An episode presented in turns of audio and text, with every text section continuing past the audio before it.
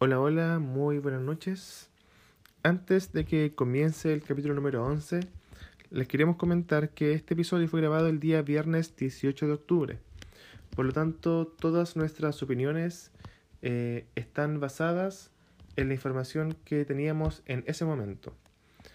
El próximo episodio va a ser un especial con respecto a los hechos que han estado sucediendo en el país esta última semana Así que les pedimos que consideren esto al escuchar este capítulo. Fernando, la nena y yo les queremos mandar un saludo a toda la gente. Eh, nosotros no estamos ajenos a lo que está pasando y más adelante van a poder conocer nuestras opiniones en profundidad. Un saludo para todos y todas.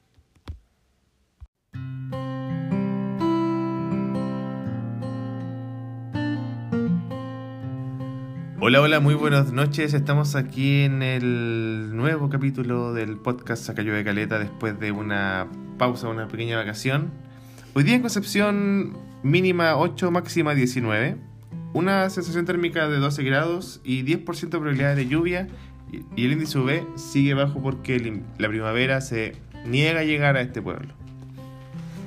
Oye, yo discrepo de ese comentario. Hola amigos, los echábamos de menos. Yo echaba de menos grabar, tengo que admitirlo.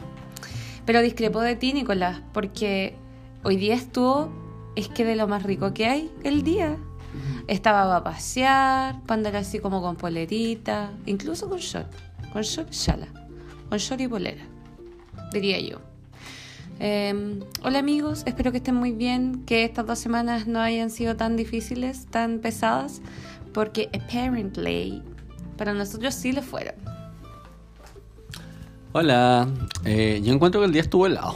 Yo encuentro que estuvo hasta como helado, hasta como que nunca terminó de calentar. Hasta en la mañana salí, me fui en bicicleta, me caí de frío, weón. Pues llegué así como eh, con gel 3. Eh, sí, han estado intensas las semanas, pero mm, así es la vida. Y creo que eso da paso un poco como al tema del día de hoy, ¿o no?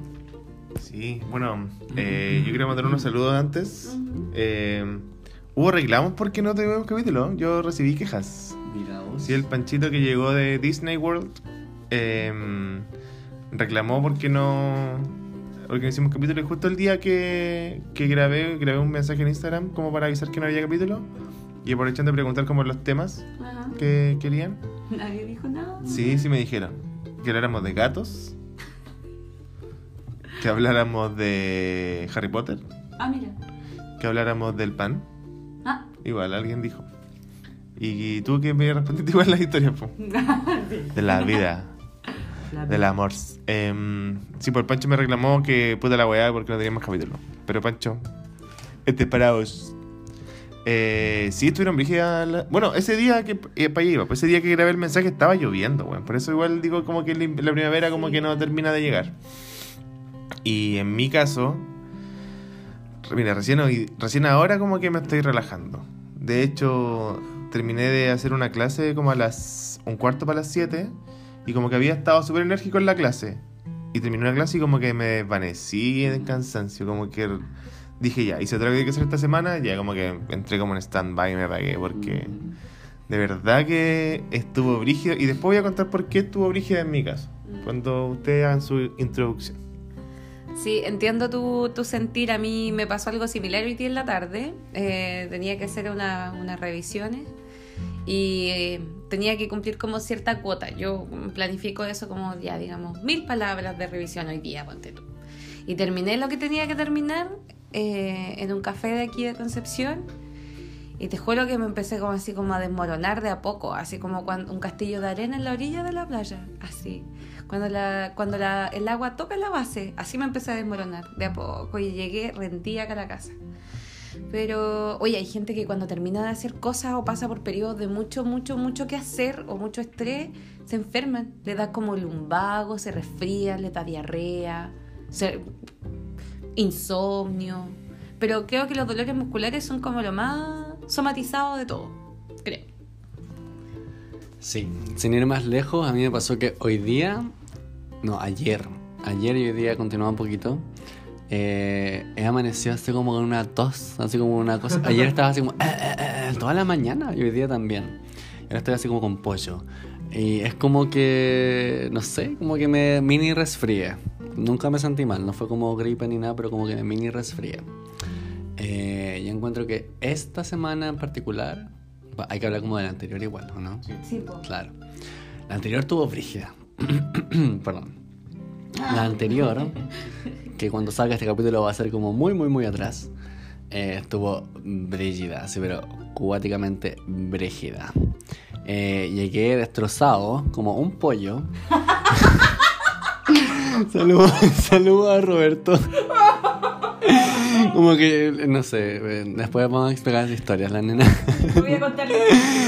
Sí, sí. Yo creo que Roberto no sabe que yo sé esta historia, pero es como una historia épica. Yo siempre digo esta No, no voy a la cuenta contar. el tiro. No, No, voy pero es que no viene no, acá. tengo que pedir, tengo que pedir autorización al autor de la historia y esa, esa Yo creo, historia, yo no. creo que es súper buena historia. Es que de verdad es tan buena historia, güey. Cuando me la contaron yo me reí tanto. Pero ya, volvamos al punto. Llegué el viernes pasado, destrozado como un pollo a mi casa y dije, señor, dame energía. Y Napo, el fin de semana, igual me distraje, fui con mi amiga Nicolás a hacer la yoga. ¿Podríamos contar esa, esa historia? Sí, pues eso fue igual como highlight de, de mi semana anterior. Eh, vamos por semana ya. Eh, amiga, cuenta el highlight. El, lo, ya. Eh, bueno, creo que lo habíamos comentado en un par de capítulos atrás, pero yo estoy haciendo de forma muy regular yoga. Eh, había estado yendo los sábados a- a hacer- al yoga Luca. No voy a decir dónde porque ya va mucha gente y, y, y se llena. Eh, y este lugar que, al que voy a hacer yoga eh, estaba de aniversario. Entonces, como, de, como una forma de, de devolver, ¿cierto?, a la gente como la posibilidad de poder trabajar de algo que, que, que te gusta, ¿cierto?, que es relativamente, relativamente relajado.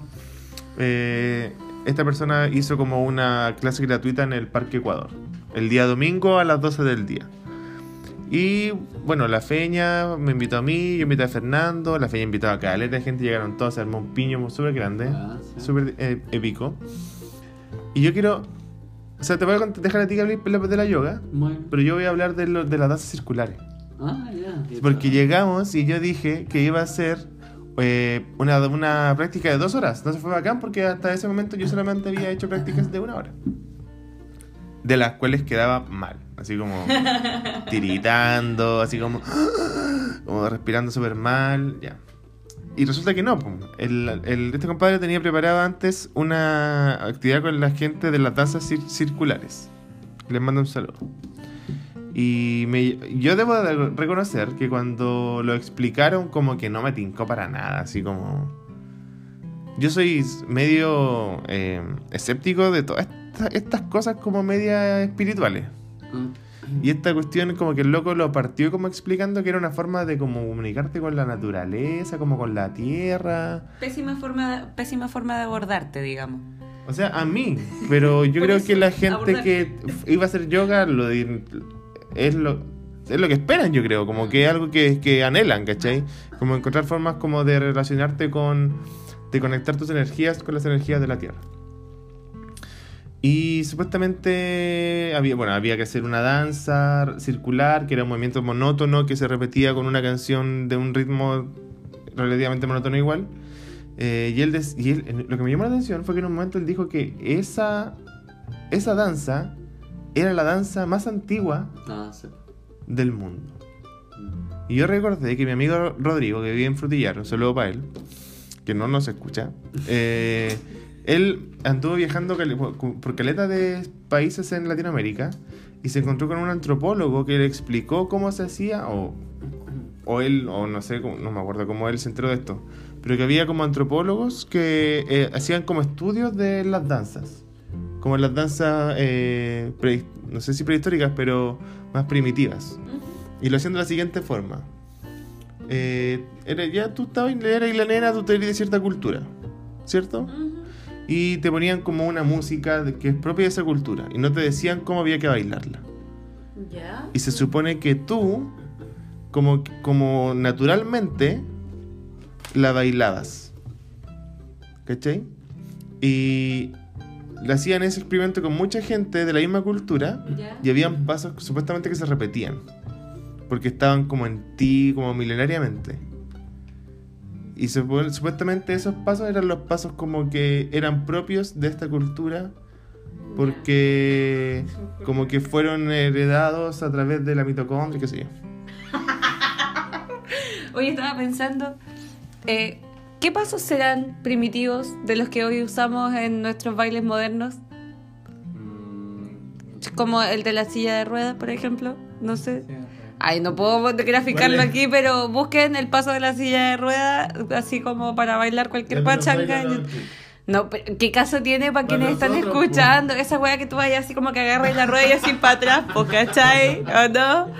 Ya, entonces como la parabólica, esa que tú- el aspersor, ¿serán primitivos? Yo creo que cosas pélvicas. ¿O Cosas, no? Sí. sí. como cosas de todas esas cosas. Sí, pues, porque yo creo que igual es como parte de la naturalidad, como de la mm, del estado humano, creo yo. Y el éxtasis, el éxtasis que tiene que ver harto con la danza, creo yo. Como el éxtasis. Lo que te pasa a ti, pues, Fernando, cuando tú, que- que tú dices que es como que la- cuando bailas te deja un poco llevar por esta, por el ritmo, por el sabor, ¿cachai? Entonces, este mismo dejarte llevar, entre comillas, es lo que te hace hacer cosas instintivas, pues, pélvicas, o con los brazos, con el abdomen también, como la danza del vientre, ¿cachai? Bueno, para cerrar mi historia de la circular, yo no creo que se conecte con la, con la naturaleza. Eh, probablemente con las personas con las que bailáis, sí, por, por obvias razones. Y tampoco creo que hay alguna forma de descubrir cuál es como la danza primitiva a través de, este, de experimentos de este tipo, porque es imposible que una cuestión cultural se traspase a través del ADN. Y que lo más probable es que eh, las danzas primitivas sean como imitación de movimientos de animales. Eso es como. Eso. Fernando, te doy la palabra. y, y yoga, po. No, pues Fernando va a hablar del yoga. Ah, perfecto. Sí. Eh, bueno, yo quiero complementar un poco lo de las danzas. Eh, yo quiero decir que al principio dije como, ¡ay, qué entretenida la danza! Y después de 15 minutos era como, no, quiero hacer yoga. Eh, nada en contra de la danza, pero como que éramos, era una ronda, así como para ejemplificarlo. Éramos tanta gente, la idea del baile era hacer una ronda, tuvimos que hacer dos, porque era caleta de gente. Exacto. Igual se veía lindo. Yo creo que de afuera se debe haber visto súper lindo. El tema que había como que ir dando pasos como para ir avanzando hacia un lado de la ronda. Y había gente que no daba nunca con los pasos. Entonces nunca estuvimos coordinados. Hay un, hay un motivo por el que esas personas igual hacen yoga. No tienen que. No, no, pues no, no, no todo el mundo nace con el, con el flow. Igual, no sé, yo creo que no es tan terrible. El punto es que ya pues, después llegó un punto, yo estaba así como, eh, métele, como tirándome los pasos y me dieron ganas ir al baño. Y ahí ya llevamos, es que estaba como helado, así porque eran, ¿qué era? Estaba acá. O sea, después se puso muy agradable. Eran como las 12, pero estábamos en la sombra. Estuvimos en la sombra todo el rato. Eso fue lo que pasó. ¿Y qué pasó? Yo tomé mucha agua. Mm. Entonces, mala combinación. Yo no estaba así como con, eh, con los shorts cortos, así como muy cortos. Entonces me dio frío, pues, y el vientecito y todas esas cosas. Entonces tuve que ir al baño. Fui al baño del Parque Ecuador y no tenía sencillo. Entonces tuve que ir al Cerro Caracol. Así que si alguien, Oye, eso es muy penquista. así que si alguien encuentra un bollito. Fue del uno, era del one. Pichí. Era el pichí que le llaman. Ya, y después me devolví y yo era, yo era como el meme, o sea, en mi mente yo quería ser como ese meme de la, de la mujer que como que se ríe, que tiene cara de pena, pero se ríe. Cuando en mi mente yo llegara y ya se iba a haber acabado la ronda, nada haría presagiar de que iban a seguir con la ronda. Entonces dije, no, chao, y ahí me senté como la, en la sombra de nuevo. Y me puse a leer hasta que terminaron con, con los bailes y fue harto rato. Yo creo que en total, ¿cuánto rato deben haber estado haciendo? media hora. Su media hora más o menos. No, yo creo que más. Era demasiado. Yo creo que era harto, harto, harto. Sus tres, sus tres bailes hubiese sido suficiente. Sí. Tiene una pelusa, mi amigo Fernando, se la estoy extrayendo. Lo que cabello. pasa es que la yoga. ah. Ya, ahora sí. Entonces, ya, después empezamos el yoga. Y yo no hacía una clase guiada de yoga hace ya un buen tiempo. porque estaba practicando como por las mías. Y empezamos a hacer la yoga y está al lado mi amigo Nicolás y al otro lado la feña. Y eh, lo dimos todo. Inhala, exhala, inhala, exhala, perro boca abajo, boca arriba, todos los perros, todos los gatos. Perro, gato. Perro gato, Pablo Perro Vargas. gato Pablo Vargas. Eh, el tema era que eh, había que mantener harto rato las posiciones. Y yo me acuerdo que hay una posición que se llama la posición de la silla. Entonces, para ejemplificárselo a los escuchas, eh, lo que uno básicamente es, lo que uno hace es que uno junta las manos así como las palmas, las sube hasta el cielo, así como llegando a Dios, y después uno empieza a bajar la cola. Así como con esta derecha empieza a bajar la cola hasta abajo, así como muy reggaetón, hasta muy abajo, hasta quedar efectivamente sentado como en una silla. Ahí estuvimos como dos vidas. Oh, weón, y yo la sufrí. Yo estaba así como en el quinto, en el quinto, en la quinta respiración, así, pero sufriendo, tiritando, brígido. Así yo creo que fue como el perreo más intenso que me he pegado en la vida, weón. Inmóvil. Sí, sí, pues, ¿cachai? Porque mis tutos son flacos, pues yo soy largo, entonces como que me cuestan esas cosas. Y me tuve que estirar. Y después fue como agradable la práctica hasta que como que se empezó a mover el sol y después nos llegaba muy directo. Después terminó la práctica y nos quedamos como acostaditos en una postura que se llama la posición del cadáver. Y yo me quedé dormido. Quedó dormido, así. Oye, Es muy chistoso porque el weón dijo, el loco dijo, ya, eh, bueno, yo no, yo no sabía esto, pero después de la práctica, esto lo, lo hacen como hacer un tuto, así como pónganse, tápense, Shavasana ya, se llama. chavasana, esa, la sábana, postura la sábana, claro, Ya, la estábamos ahí echados y eh, El Shavasana. el Shavasana estábamos. y el loco dice como piensa como hacer un poco de imaginería respira siente que te estás derritiendo no sé qué Sí. y yo estaba por dentro pensando como tengo que hacer esta weá, tengo que hacer esto, tengo que hacer esto, a la casa, hacer esto, el pan está aquí, no sé qué. Así como todo lo contrario que decía, así como... como y aparte que el sol estaba, me estaba llegando y yo estaba como ahí como friéndome debajo del sol. Sí. Así como contando que se acabara rápido para poder moverme.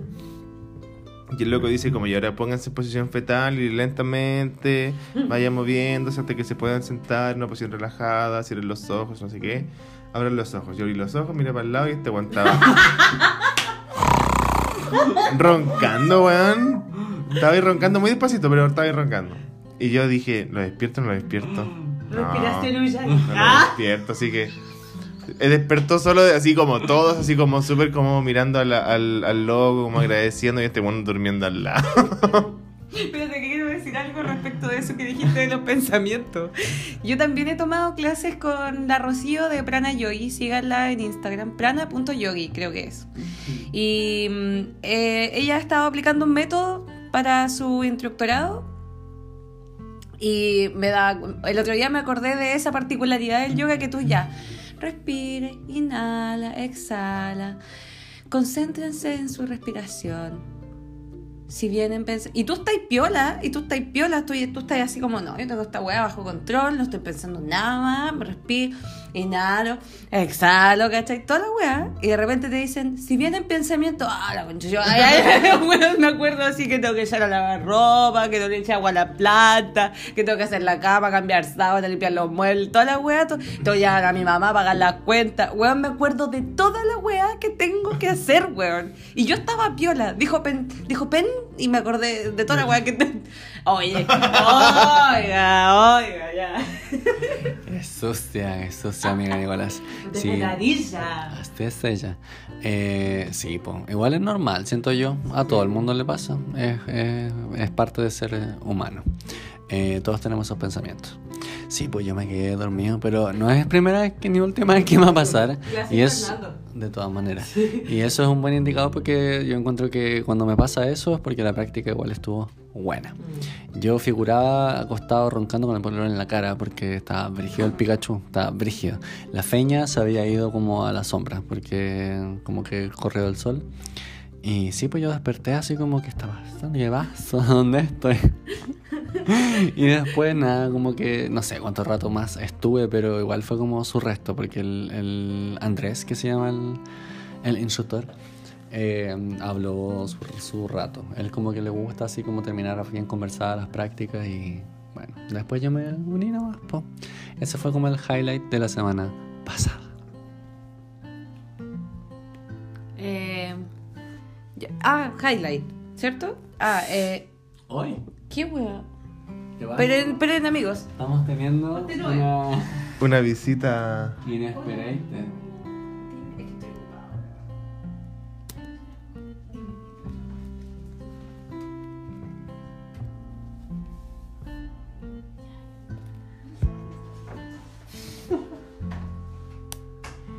¿Qué onda? Que quería un compo, weón. ¿Qué? Mi vecina, no, voy, nadie sabe el número de mi departamento, se pico. Mi vecina del, mi vecina del, de no sé qué número que está allí.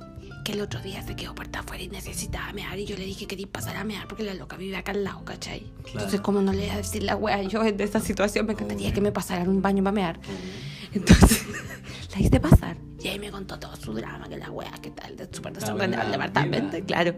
Te habló la vida. Exactamente. Entonces, hoy esto también es un highlight de la semana porque conocí a la vez. Y ahora vino a tocarme el timbre para que le pasara un computador. Se pasó. Mi compañera de casa opina que es muy patuda y yo opino lo mismo. Sí. Yo tampoco le dije, no, no tengo compu, weón. ¿Cómo te voy a pasar un computador?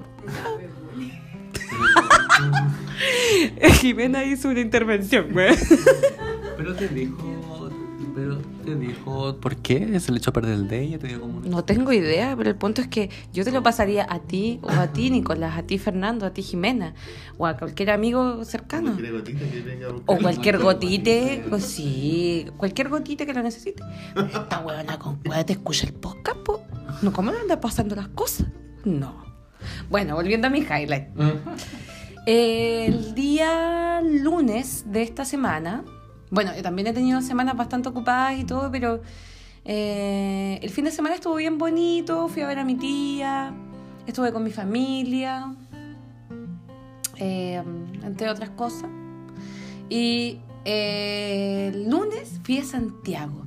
Y yo estaba muy feliz porque estaba pronosticada lluvia en Santiago. Y yo dije, qué maravilla ir a Santiago y no cagarme de calor. Porque en este tiempo ya te cagáis de calor en Santiago, así los shorts cortos, con boleras, con hawaianas. ¿Cachai? Entonces, yo dije, qué bacán. Llegué a Santiago. Bueno, de primera llegué al aeropuerto porque uno se. Bueno, me salió 6 lucas el pasaje, amigo. Está súper barato ya, mal. ¿Cachai? Y llegué, weón, estaba lleno de metalero el aeropuerto acá en Conce, porque yo iba al concierto de Maiden, que era el martes, en el Estadio Nacional. Mi amiga Ana dice que fui con ella, ¿cachai? La no saludo.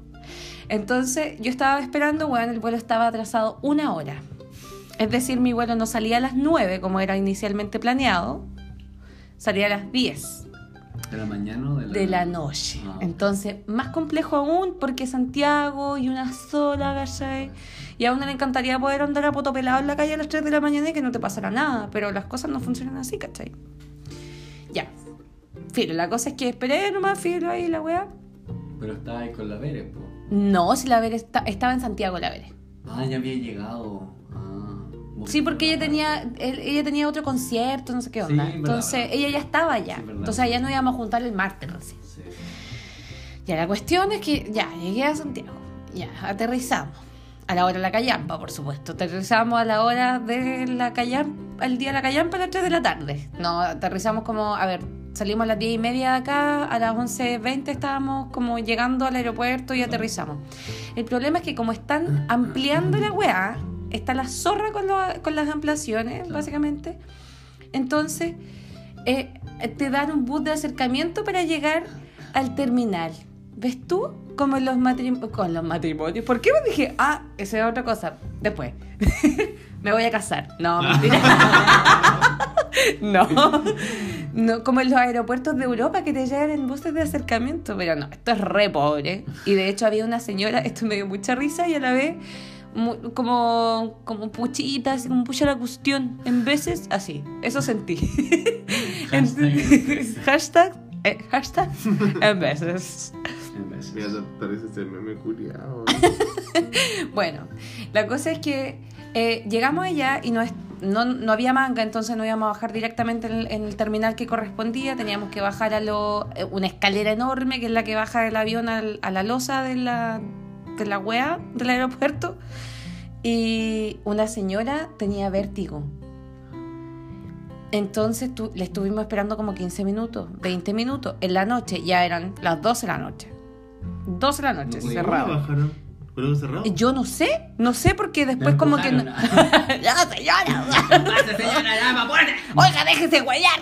No, no. De hecho fueron súper comprensivos y como que no le obligaron a irse en el bus.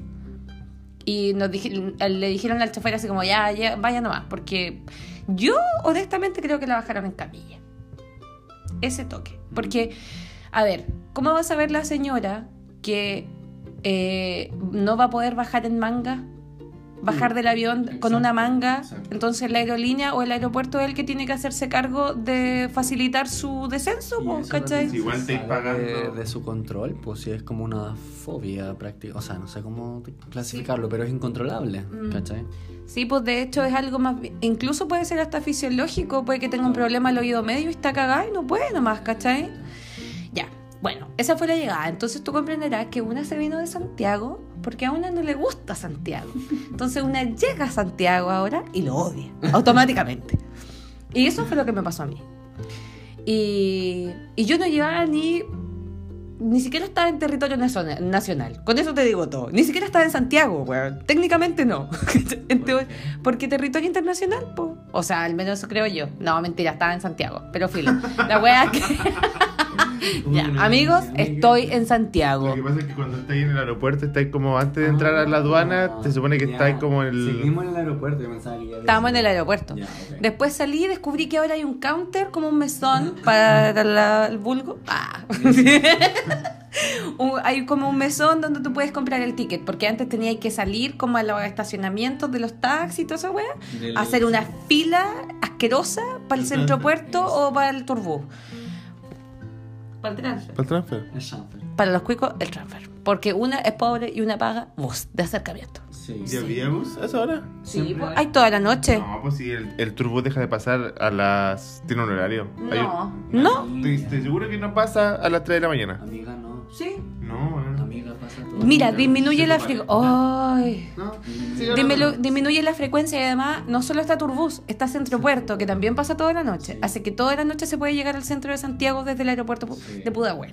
Te deja en Pajaritos o te deja también en Universidad de Chile o Los héroes, Los Héroes.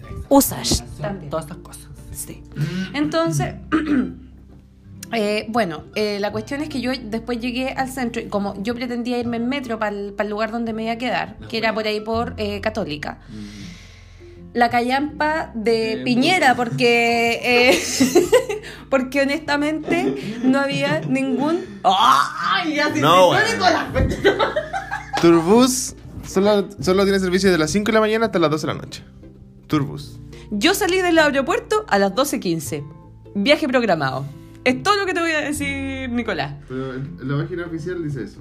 Yo llegué al aeropuerto y salen toda la noche, amigo. Pero ¿cómo va a ser distinto lo que sale en la página oficial de la weá?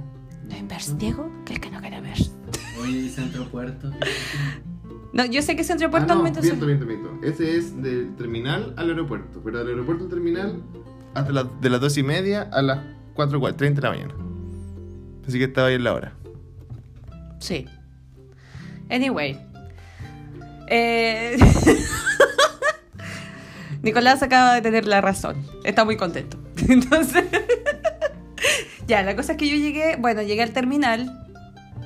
Afortunadamente todavía había taxi, radiotaxis como del terminal de Turbú Alameda, que son como los más seguros, digamos, para transportarse, porque tomar Uber. Ay, esa fue otra wea que me pasó esta semana, en fin. Eh, Pero, te- a ver, tengo una follow-up question. Ah, eh, como que a ti no te da, así como si fuera una conferencia esto, como que no, no te da confianza como la, la obligación amiga en Santiago? ¿O cuál es tu, tu, tu relación ahí con las apps de transporte? Eh, mira, durante estos dos últimos días ha sido una relación de odio. Dos últimos días. Se sumó a mi píldora de odio que yo me tomo todas las mañanas cuando me levanto. Eh, pero eso fue hace dos días nomás y esto pasó el lunes, entonces en ese momento yo todavía tenía una buena relación, pero cuando estáis en el terminal es medio problemático tomar un Uber, los Uber no llegan porque es terminal y está lleno de pacos siempre y le da miedo que los multen y les quiten el auto, entonces hay una es como pedir una- un Uber para el aeropuerto, igual es medio problemático, o cualquier auto con aplicación, digamos. Entonces ya tomé el taxi, en realidad Filo me importaba llegar segura al lugar donde tenía que llegar, eran las doce y media de la noche, en Santiago, Stola, ¿cachai? Entonces me importaba llegar. Bueno, llegué de forma segura, el otro día me fui a la casa de mi amigo Iván, que quiero saludar, que vive al frente del Teatro Municipal, que te morí la vista, weona, estupenda.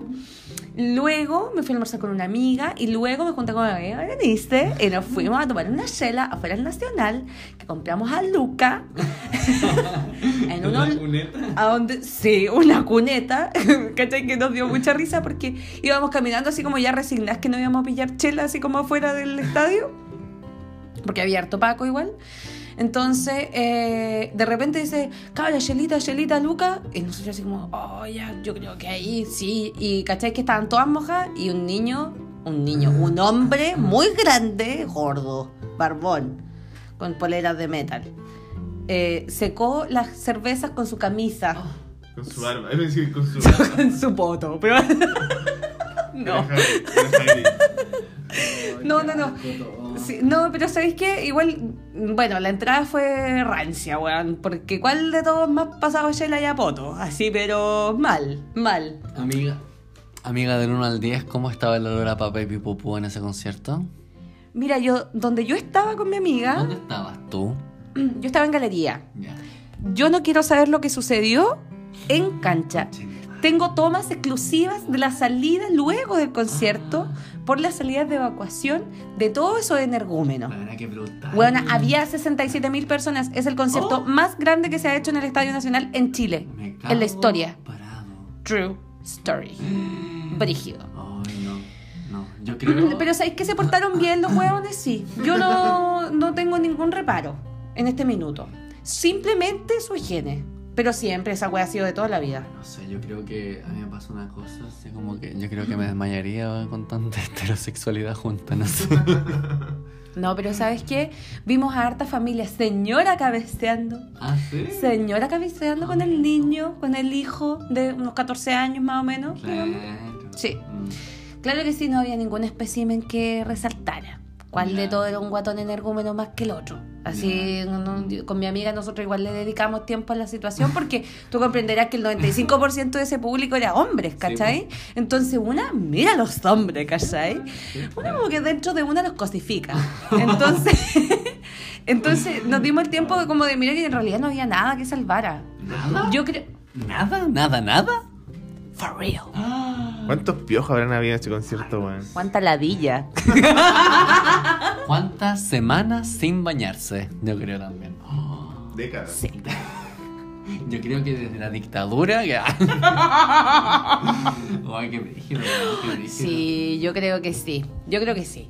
Bueno, la cosa es que lo pasamos regio estupendo y después del concierto esperamos que saliera una gran cantidad de gente porque, mira, la Vera es pequeña como deporte y a mí no me gusta que la gente me toque. Entonces, para evitar cualquier problema con cualquiera de los dos, Mm. esperamos a que saliera una gran cantidad de gente. Igual salimos a apretar. Y después tomamos una micro pirata, ¿cachai? Y lo fuimos para Plaza de Italia. fantasma. No, de- sí, la microfantasma santiaguina que sale ahí en Grecia con Campo Deporte. Quiero agregar a todo esto que en Santiago nunca llovió, weón. Nunca, nunca llovió. Nunca llovió ni una gota, weón. No cayó nada, nada el día lunes que se suponía que iba a llover.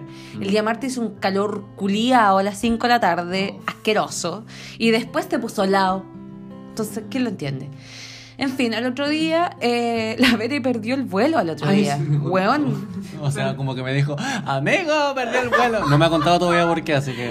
weón, porque Santiago, tacos culiados, en fin, llegó tarde, weón. Ah, viste, no me había contado. Sí, yo de hecho me escribió y como que yo no le pesqué el mensaje y el otro día le hablé, amiga, disculpa de nuevo. Pero perdió el vuelo. Eh, yo llegué súper bien, fui a tomar desayuno con mi amigo Iván, comimos waffles, tomamos juguitos, ¿cachai? Y después llegué acá Y cuando llegué acá, acá viene el siguiente highlight, y ahí se echó a perder mi relación con Uber, con toda esa wea. Y eso fue la semana pasada. Esto fue esta semana. Ah, verdad que esta semana fue. Semana del 14 de octubre. Claro. Yo llegué acá el miércoles a las 2 y media de la tarde al aeropuerto Carriel Sur, acá a Concepción. Entonces tenía hambre, quería zamparme un completo vegetariano del domino, entonces llamé a un Uber para llegar al mall. Entonces llamé al Uber y toda la weá, llegó el loco y ¿sabéis qué? Yo me subí al auto y la weá empezó mal. Mal. Onda mal, ¿cachai? Bueno, antes de que llegara me dijo, ¿dónde estáis? ¿Estáis en el aeropuerto? Y yo sí, estoy en el aeropuerto. Oye, ¿hay Paco? Y yo como, no, no sabía ningún Paco, porque están todos en Santiago pateando gente, por supuesto. Mm. Entonces, eh, me dijo, ya, si podrías subirte adelante, porque para no tener problemas. Yo le dije, sí, es como sabido, conocimiento general que esa weá es así. Claro. En fin, yo me subí, yo tengo que admitir que ese día yo me lavé la cara nomás. Así. ¿Cachai? En fin, la cosa es que me subí al auto y el weón me dijo, ¿puedo hacer una llamada? Primer error. Sin manos libres. Primer error, pues weón. Uno cuando va en el auto no hace llamadas por teléfono, Claro. saliendo de un estacionamiento con una mano en el volante y la otra en el teléfono, me estáis weyando. Ya, después se pegó el primer comentario para el bronce. Mm. Primer comentario, pero estaba hablando con un supuesto primo, que yo no tengo idea que en el culiado, pero que esté muerto. No, mentira. Eh, eh, y le dijo así como, no, eh, te paso a buscar en un rato. Lo que pasa es que, mira, voy con una chiquilla súper simpática. Yo había dicho, hola, ¿cómo estáis? Listo. Eso era todo mi comentario. Esa era toda mi simpatía que había demostrado arriba del auto. No llevábamos ni dos minutos de viaje. Esa, esa onda. Y el weón se empezó a hacer el lindo, el niño bonito al toque. Y era un viejo culiao por lo demás. Debe haber tenido unos 45 años, sin ofender a nuestro público querido de 45 años, weón. Los, todos los tíos presentes. Tío respetuoso, weón. Tío, y tía, tío gay también. Hay harto tío. tío gay. Sugar daddies. Sugar daddies. Sí. Hombres maduros, hombres maduros. Y respetuoso. Eso es muy importante. Respeto, weón. Llegamos, bueno, después llegamos al, al, al semáforo que está ahí en la clínica Bio Bio, como saliendo de las lomas de San Andrés, ¿cachai? y como que un loco no cachaba para dónde tenía que doblar, nosotros estábamos como terceros en la fila del semáforo, y este weón no hizo nada más y nada menos que desabrocharse el cinturón y bajarse del auto con el motor encendido. Weón, esto pasó. Esto pasó. ¿Ya? Yo ya me había mamado la me pareció el tiro eh, su, una actitud como sentí, sentí dentro de mí, dije misma, este weón es prepotente. Cuando hice ese comentario de que hay una chiquilla súper simpática y la weá y no sé qué, yo me quedé piola, dije, yo voy a llegar a mi, al lugar que tengo que llegar sin chistar porque este weón puede hacer show. Obvio. ¿Cachai? Ah, y otro detalle, pero importantísimo. El weón para hacerme cualquier comentario me tocaba mi mano. Y ustedes saben, queridos gotitas, lo mucho que yo odio que la gente desconocida me toque. Buena que ahí helada. Ahí helada, weón. Que me tocó para Que yo está yo soy la. Bella Cullen. yo soy Bella Cullen, ¿cachai? Ya, pero estoy- Ya. sí. En fin, el loco me tocaba todo el rato, ¿cachai? Pero así, como, oye, porque yo te. Y me tocaba la mano, así como de la Bueno, nada, weón. Cinco minutos de trayecto. Si le Sí. el, el, el viaje, weón. Sí, deben haber sido como seis minutos y el weón demoró más porque se bajó del auto a hacer show. Sí, es un culiado. Se bajó y. Ya, pues, y como que se, lo- se solucionó aparentemente rápido el, el problema. No caché que weá. Y después me dijo, no, es que estos locos no saben manejar. Y yo, como ya, piola, de verdad piola, porque no quería tener atado y el loco se veía problemático. Ahí Eh, ahí anda el loco en la calle. Ah, no, mentira. La cosa es que eh, después de que se subió al auto, de bajarse, de bajarse en el, el semáforo con el auto andando y yo adentro, ¿cachai? Así como con cara de consternación, así como de ¿qué? ¿Qué? El loco siguió su trayecto sin ponerse el cinturón de seguridad, que para mí es muy importante, a pesar de que manejo como el hoyo, pero cinturón siempre. Y luego eh, ya siguió conversando, seguía tocándome la mano. Yo dije, esta weá va a terminar pronto, no me voy a quejar, me voy a bajar y lo voy a poner terrible y lo voy a denunciar. Obvio, esa era mi opción. Pero le puso la guinda a la torta. Mm. Y aquí Jorge te llama y conche tu madre. ¿No? Me acuerdo tu nombre. Eh, me acuerdo hasta la patente de tu auto, pero no la voy a decir acá. Eh, Jorge va y me dice, ah, y a todo esto él eh, me dijo, oye, yo hago carreras así como por fuera, para que le des mi número a tus amigos, por si andan como por cónsul. Y dije, ya, me parece como válida la... Y me dijo, pero saca mi número de la aplicación. Y le dije, no, después. Eh, porque en verdad que me importa, ¿cachai? Si yo vivo acá en el centro y es como me importa una wea.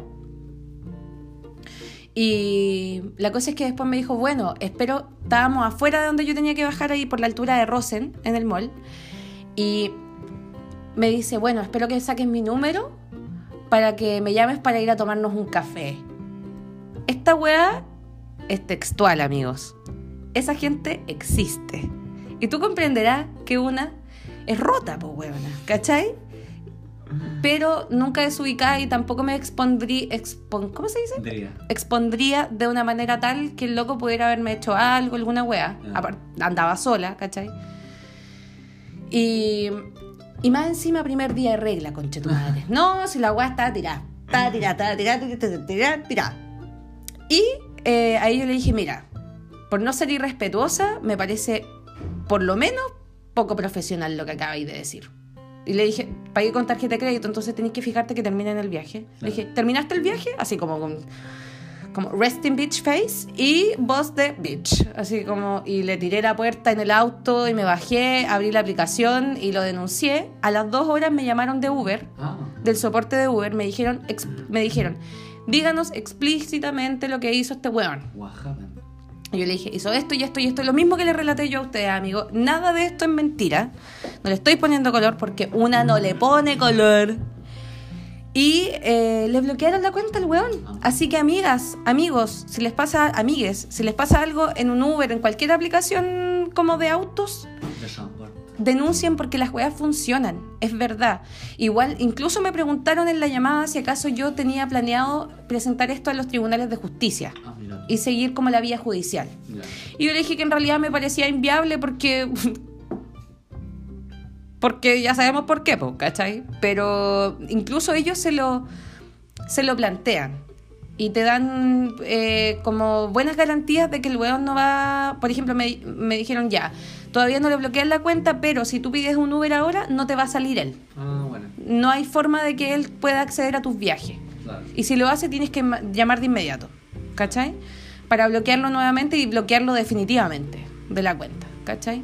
Así que háganlo, chiquillos. Bueno, y esos fueron mis highlights de la semana. Qué sí. Cuidado, chicos, cuidado, chicas, sobre todo, weón, porque hay gente tan inescrupulosa, tan maraca, tan eh, irrespetuosa, loco, honestamente, más allá de que a ti te guste o no te guste, que la gente desconocida como haga contacto físico contigo, más allá de eso, no corresponde, weón. Simplemente no corresponde y todas las otras malas prácticas que tuvo durante la conducción que me parecieron así, pero ya... E, esa persona no debería haber andado manejando, ni siquiera con aplicaciones, no estoy hablando de eso, como en general. Como gracias a personas como él, el país está como está. Y ahora pasamos al siguiente tema.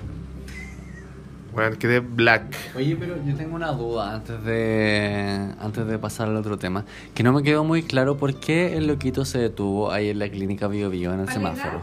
¿Pero a propósito de qué? ¿Para alegar qué? Porque la persona que estaba delante de nosotros, como dos autos más adelante, no avanzaba. Entonces él estaba desesperado, porque ya dos segundos esperando que la weá avanzara. Y como la weá no avanzaba, el loco se desabrochó su cinturón y se bajó. Incluso después, llegando a Rosen, ya dentro del, como del recinto de los estacionamientos del mall, el loco como que se puso a discutir por la ventana con otro weón. Y fue como, ¿Cachai? Entonces e, era una persona prepotente, agresiva y de, poco, de poco fiar, digamos, por lo bajo, ¿cachai? Y ya sabemos lo que pasó después y digo, bueno, y te juro que le hubiera como agarrado en mi copita y se le hubiera restregado por la cara.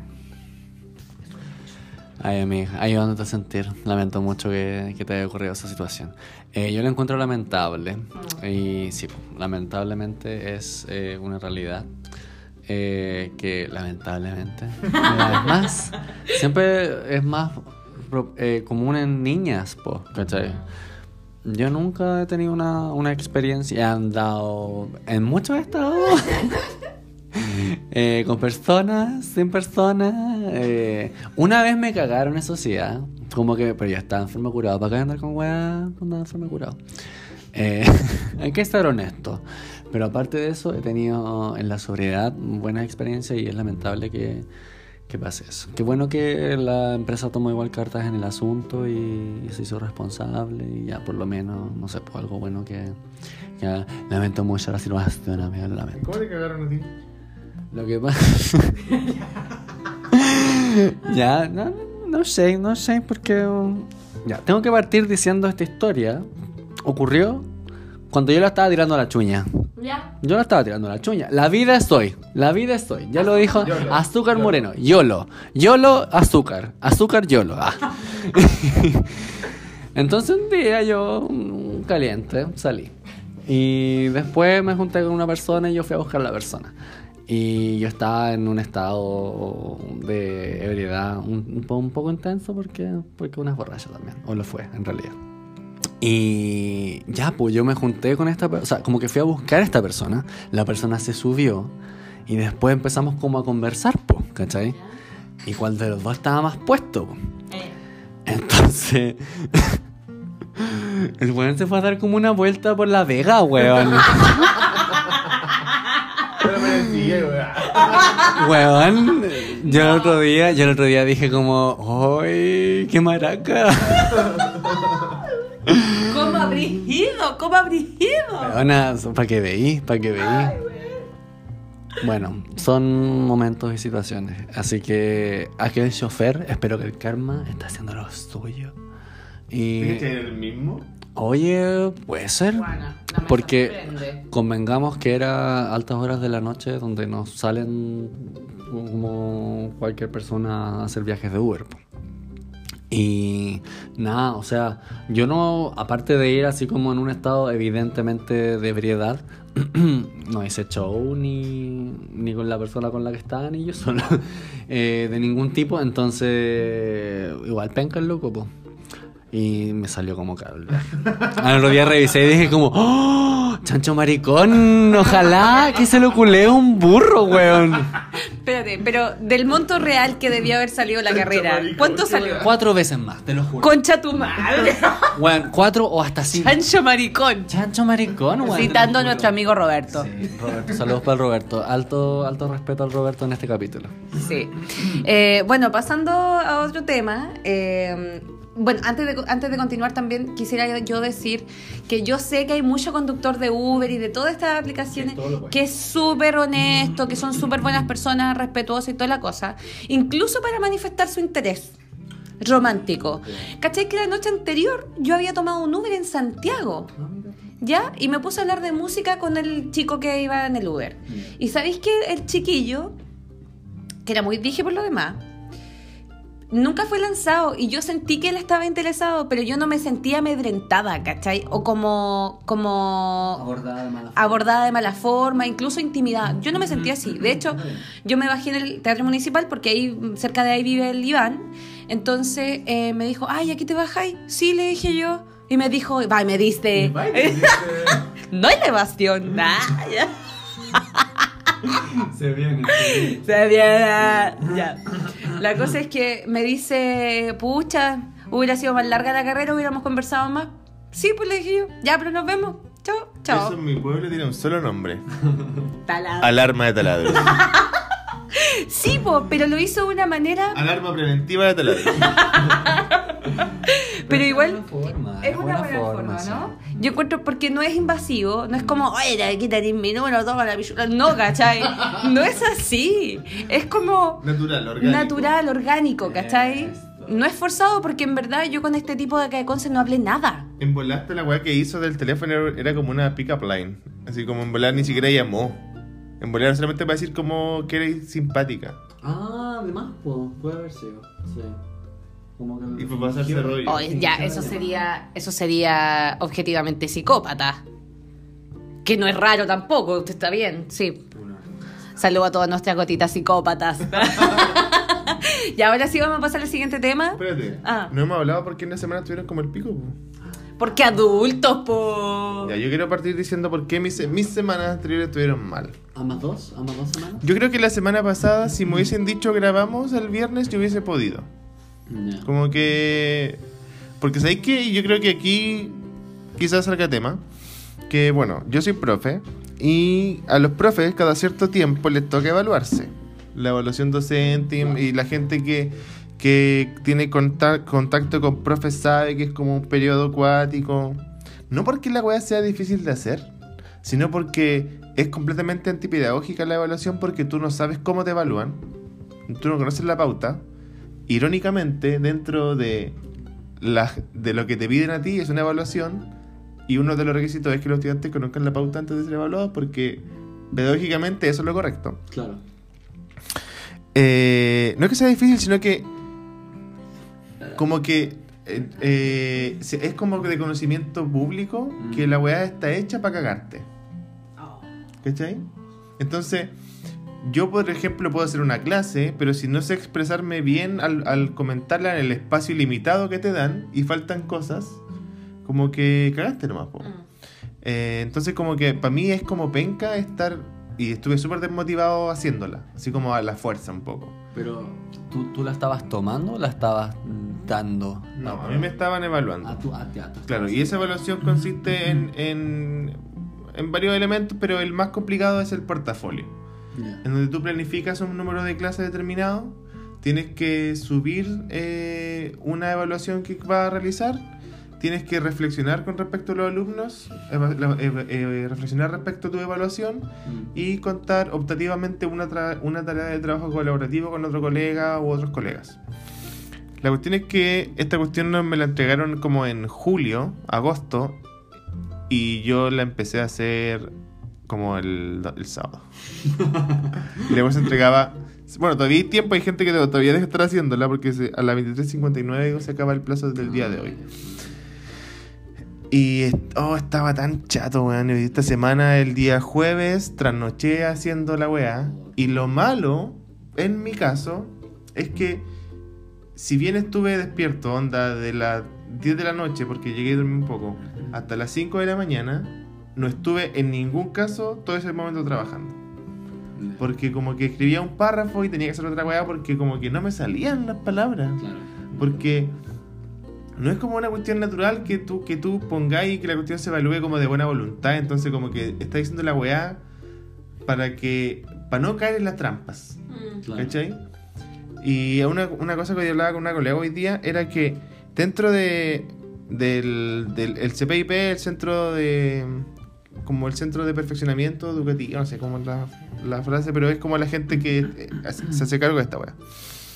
Hay videos y como y como instrucciones y hacen como jornadas y hacen eh, como conferencias Mm. de cómo hacer el portafolio. Lo cual yo lo encuentro que es ridículo porque Sí, po. deberían hacerte conferencias para enseñarte a ser mejor profe. Claro. No hacer la evaluación culiapo. Que Eso lo pueden subir a YouTube, algo así como una especie de tutorial, una O cosa sea, así. Claro. yo me refiero a que si me están evaluando por ser profe, Mm. de cierta forma, Mm. si el CPIP me quiere ayudar, que me enseñe a ser buen profe, no que me diga cómo hacer el instrumento. po. Claro. Pero- ¿Cachai? Quiero agregar algo. Ese es como el principio en que se basan los preuniversitarios. Básicamente, conocer cómo funciona la UEA y hacer estrategia al respecto. Claro, el preuniversitario lo monetiza, ¿cachai? Lucra con eso. Probablemente el CPI, el esa UEA no lo hace, ¿cachai? Pero sí, por ejemplo, con estas weas del Capital Semilla, por ejemplo, la misma wea, pues. Hay organiza como eh, eh, Empresa. empresas que se encargan de eh, Asesorar. asesorarte por un monto no menor para que tú obtengas eh, fondos de Corfo o estatales para proyectos de emprendimiento. Entonces, estoy completamente de acuerdo. No encuentro un sinsentido a la wea. Claro, como que ganáis no porque lo que tu idea, en el caso de Royal Semilla, o en mi caso, como mi labor, eh, sea buena, sino porque logré crear el instrumento que ellos Seguiste tienen como evaluación. Pues yo sé que quizás muchos, muchos profes que nos escuchan, yo sé que mis colegas me escuchan, eh, estén, en- estén en desacuerdo con lo que voy a decir a continuación. Pero yo preferiría mil veces que un weón del ministerio esté un semestre entero conmigo viéndome Claro. cómo trabajar a hacer esta weá de portafolio. Mm. Porque yo siento que mis acciones en el aula dejan mucho más claro mi labor que esta weá que tú la haces muy distinto a lo que haces en el aula porque tenéis que hacerlo para salir de cierto, tenéis que hacerlo para salir como en, la- en el mayor puntaje porque a pesar de que todos los profes dicen de que la evaluación docente vale callampa, de que la evaluación docente no es un instrumento válido, cuando salís mal o salís bien, igual te juzgan. Mm, ¿Cachai? Entonces yo puedo estar diciendo todo el año, ah, que la evaluación docente vale callampa, no es real, pero si mi colega sale básico o insatisfactorio, igual, igual encontráis que es penca. Aunque pensé que el instrumento es- no tiene sentido. Es como la PSU un poco, así como, oye, ¿cómo sacáis 400 puntos? Una cosa así. Es como cualquier tipo de calificación cuantitativa, pues, ¿cachai? Porque el enfoque que tú planteas, esto de que hay una persona como observándote durante, durante un semestre, dictar una asignatura a un curso específico, ¿cachai? Es mucho más real. Claro. Porque puede ver, lo- puede ver más cualidades y no cantidades de cosas que tú haces, ¿cachai? Eh, pero yo creo que el sistema se basa en eso, lo cuantitativo, y eso no te da una mirada de, de lo que estáis entregando en realidad como profe, ¿cachai? Que finalmente son los más ninguneados de toda la wea y más encima crean un instrumento para que entre ellos mismos se ninguneen más. Y como que todos adhieren, se adhieren al, al- a este ninguneo. Es como cuando uno dice, ay, qué flight el weón. ¿Y ¿Qué dirá Piñera de uno? ¿Será uno flight para Piñera? ¿Cachai? Es como segregar al, al grupo para que para generarle esta desunión que finalmente permite manejarlos a todos por separadito, ¿cachai? Que es mucho más fácil. Sí, pues los alfa, los beta. Eh, Bueno, eso, eso es lo que mm, eso es lo que me tuvo a mí mal esta semana. O sea, no mal, pero ocupado, igual eh, como un poco decepcionado de- del sistema. Yo, yo estoy a favor de la evaluación, que se nos evalúe. Siento que deberían, todos los profesionales deberían ser evaluados en su labor, pero hay que encontrar una forma que sea adecuada y que, y que te dé información eh, verídica. De hecho, dentro de la evaluación docente, tú tienes que llenar una casilla donde permites que tu- los datos de tu portafolio sean utilizados para investigación de forma anónima. Mm. Yo puse que no, porque estos datos no son datos reales, po. son datos que están contaminados. Entonces, si alguien quisiera hacer una investigación con estos datos, No sé. si alguien quiere hacer una investigación con estos datos, esos datos no van a ser reflejos de la realidad en ningún caso. Qué brígido, amiga. Sí. Eh, intenso. Lo de los portales. No la evaluación y todas esas cosas. Qué brígido, weón. Eh, bueno, hace poco fue el día del profesor, así que amiga, dentro de todo, feliz día. Ah, y a todos los Más profesores. encima los muy sapos culiados ponen la cuestión que se entrega en la semana del, profe- del día del profesor, po. Ah. Entonces, el, pero el- son una conche su madre. entonces, entonces todos los profes están durante la semana del profesor haciendo esta weá de portafolio. Hasta el pico, con caña, weón. Así que, no, muéranse, weón. Ayudando a sentir también a todos los profesores de este país. A mi hermana le mando un saludo, la quiero mucho, hermana, profe. Perdón. Eh, bueno, voy a pasar a contarle un poco acerca de mi estrés. Me encanta que este capítulo sea como un- una especie como de... Bueno, igual, es como una, una ponía, terapia. un hoy, una ponía al día, porque convengamos que no nos veíamos muchos Oye, años, muchos años. Entonces hay que contarse la vida. Amigos, nosotros naturalmente ahora nos estamos enterando del, de, de la vida de nuestro El amigo. acontester, el acontester. Eh, y está bien, está bien. Eh, ya, la semana pasada y esta semana yo he tenido que hacer cualquier pega. Porque estoy, bueno, así como Nicolás tenía el portafolio de... ¿Desde cuándo dijiste, Nico? Como de julio, agosto, no sé. Ya, como en esa misma fecha, a mí me llegó una traducción que tenía que entregar la semana antepasada y la empecé a hacer la semana anterior. O sea que estoy la última semana haciendo la cuestión. Porque antes de eso igual tenía prueba entre medio y, y no me hice el tiempo nomás. Y nada haría presagiar de que el formato de la cuestión, porque mis colegas traductores me van a entender cuando les cuento que hacer formatos de texto es una de las pajas más grandes del universo. Y este estaba particularmente hueviado. Entonces yo sufrí, yo sufrí esa semana y eh, aparte de eso tenía que... ¿Qué tuve que hacer? Bueno, en mi trabajo igual aparte. Como cosas de, de mi trabajo aparte, como de mi trabajo diario. Eh, entonces estuve como... cal- Diario. de noche estaba haciendo todo esto para en la esquina. Ah. Eh, estaba trabajando todo el día, loco, todo el día. Eh, igual procuré hacerme como el espacio, pero siento que llegué a ese punto en el que sentía que cuando estaba descansando me estaba como sintiendo mal por no estar haciendo cosas, ¿cachai? Es como burnout syndrome a cagar, ¿cachai? Y esta semana, que si bien bajó un poco la intensidad, me pasó un poco lo mismo. Onda, el martes en la tarde, bueno, eso fue la semana pasada, lo que conté recién. Esta semana he tenido que traducir, interpretar y trabajar eh, en mi trabajo diario. Entonces ha sido como igual intenso. Y el martes, claro, tuve este encargo de interpretación y después en la tarde como que tuve la tarde libre. Y dije, ya con... Acá me doy espacio para estar como tranquilo, po. Y me sentí, ahí tuve como un mini breakdown. Ahí le hablé a mis amigas, así como, amiga, eh, porque estaba cansado, así como que estaba así como chato, así como que, mamá, no quiero trabajar más. Ese toque. Y me dio como lata. Y fue como ese día y después se me pasó. Igual había sido luna llena, así que no sé. y, mi amiga Valentina, que la quiero mucho, me contó que la luna estuvo en Aries. ya no sé qué significa, pero en fin. ¿Tú eres Aries? Sí, po, pero en fin. El punto es que estaba para la cagada el martes. Y después lo superé. Y después lo superé y tuve que seguir trabajando porque una pobre, una asalariada. Y terminé esta semana eh, en una nota más positiva yendo a yoga.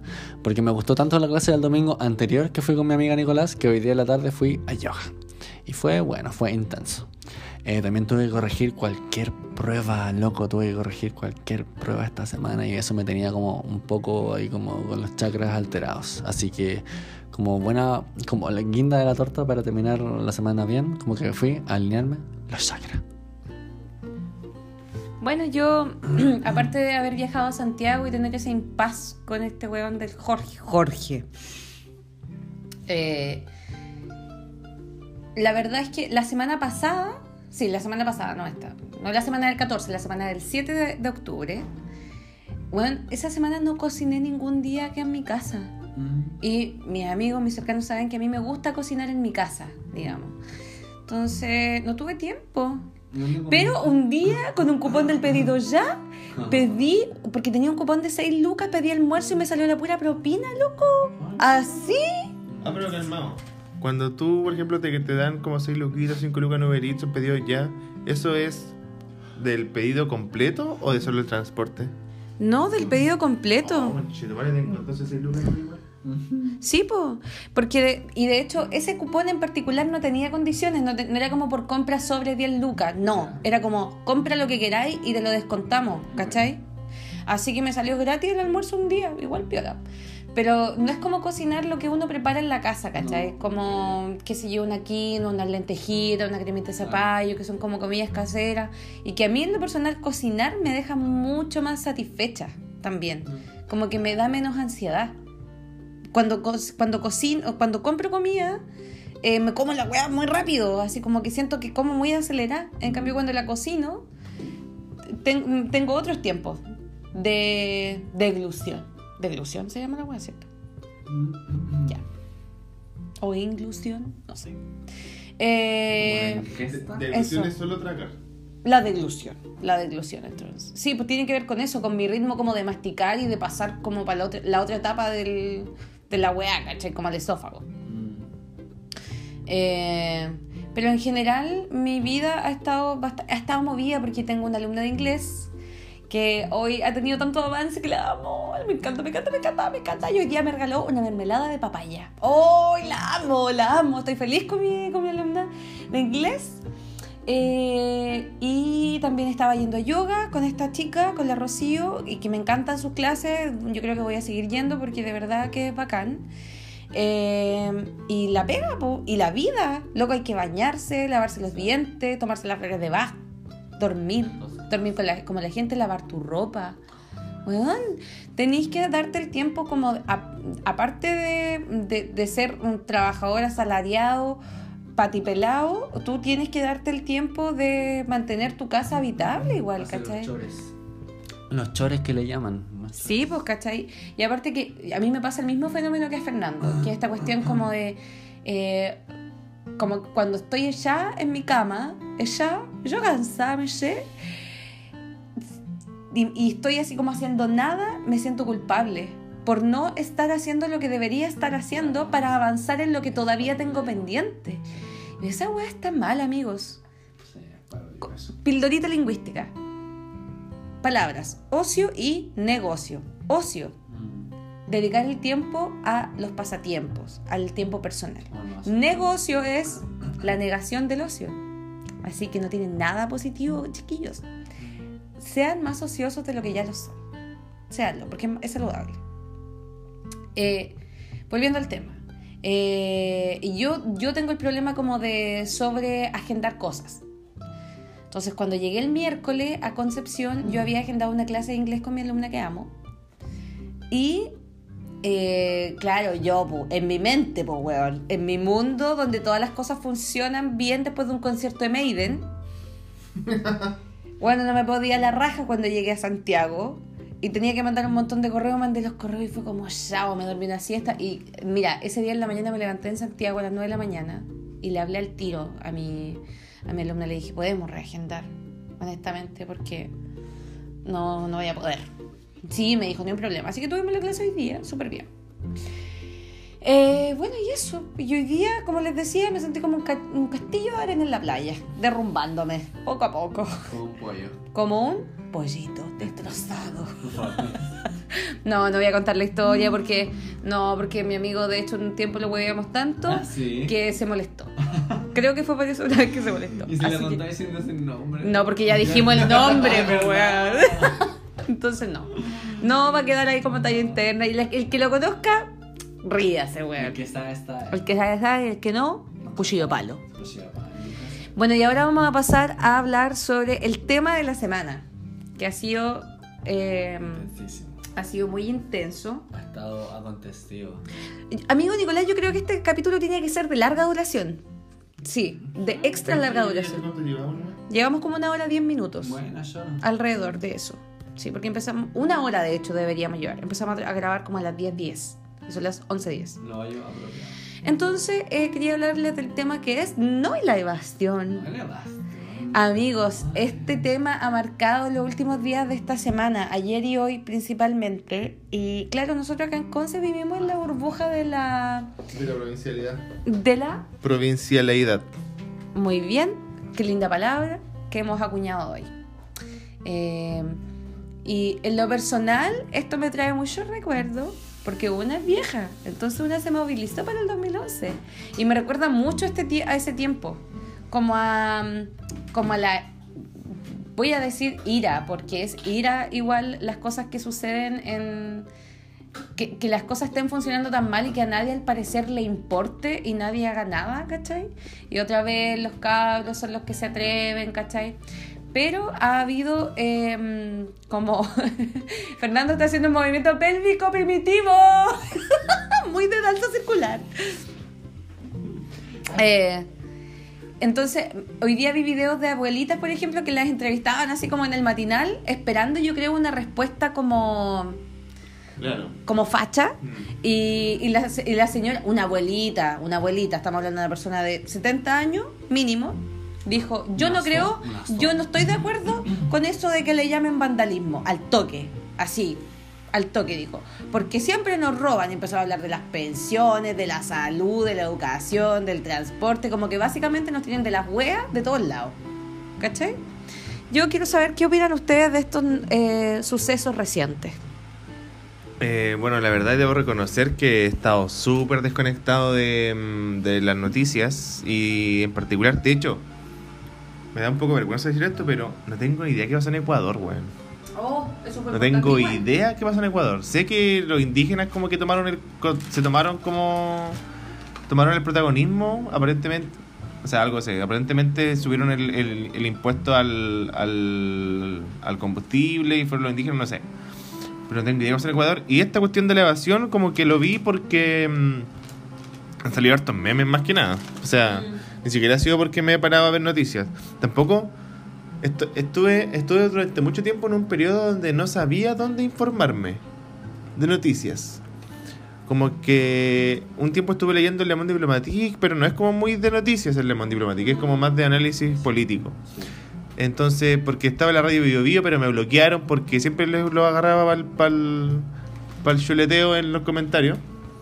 Así que por eso no apoyé el, el paro sindicato. Eh, después seguía el ciudadano, pero subían puras cuestiones clickbait, así como nada que ver. Yo tengo que recomendar el desconcierto. El desconcierto es un buen sitio y eh, interferencia.cl, que es un sitio por suscripción de periodismo de investigación.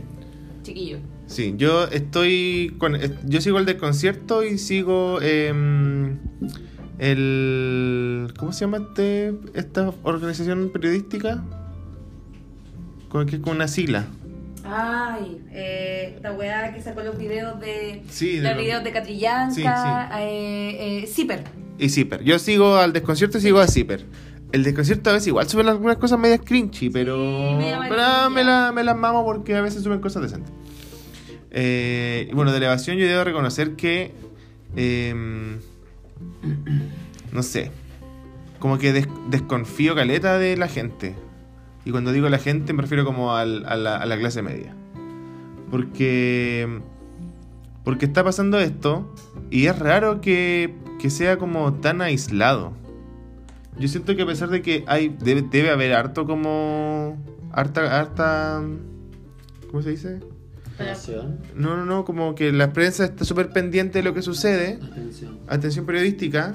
Igual aquí no ha pasado nada. ¿Cachai? Lo más probable es que sea un grupo muy pequeño de gente la que está efectivamente evadiendo el metro, en este, en este caso.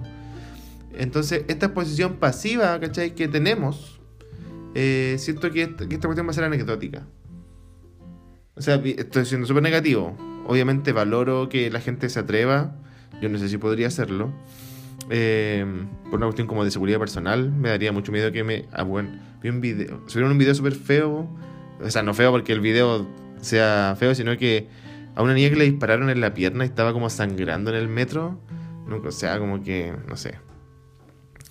Yo tengo miedo de que la cuestión sea una anécdota y que en un par de meses más la cuestión eh, vuelva a la normalidad. Como que muchas veces tengo, entre comillas, la esperanza de que cualquier, cualquier cosa sea como el, el dominó inicial de una rebelión masiva, ¿cachai?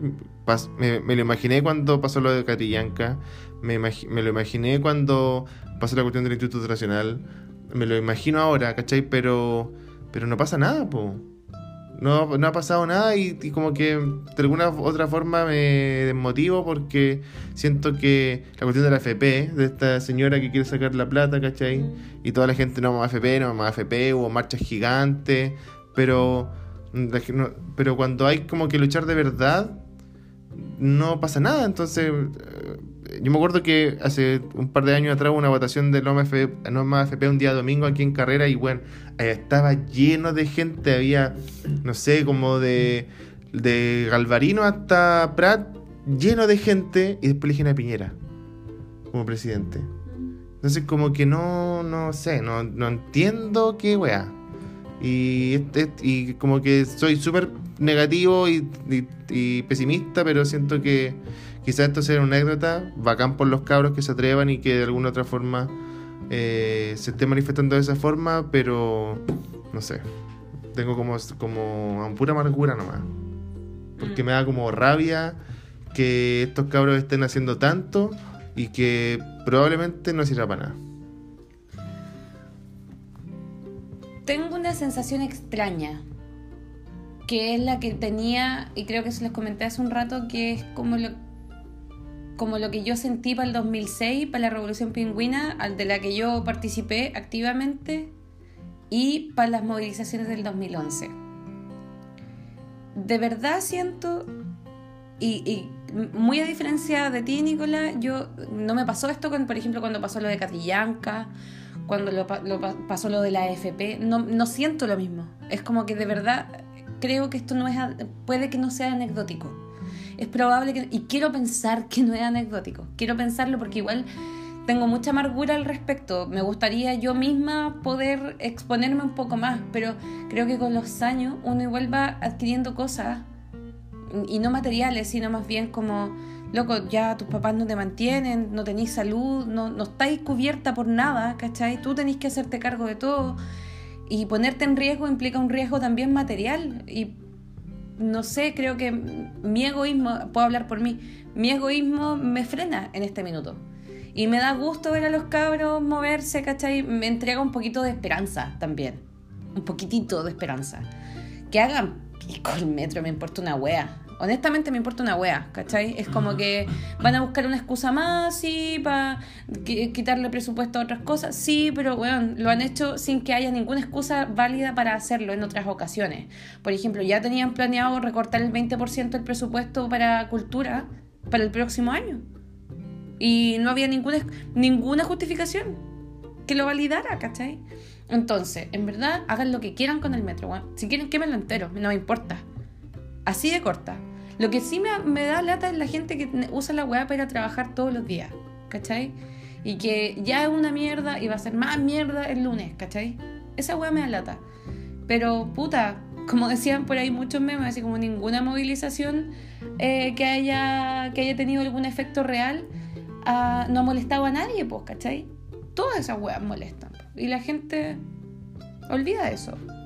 Yo creo que estamos súper pasivizados, como muertos de miedo, frágiles, como que tenemos una existencia súper débil, y me incluyo, igual es fuerte incluirse, pero creo que mi existencia es muy débil, es muy frágil, depende de weas muy chicas. Y me, me hace como andar con miedo, como andar pidiendo prácticamente disculpas, ¿cachai?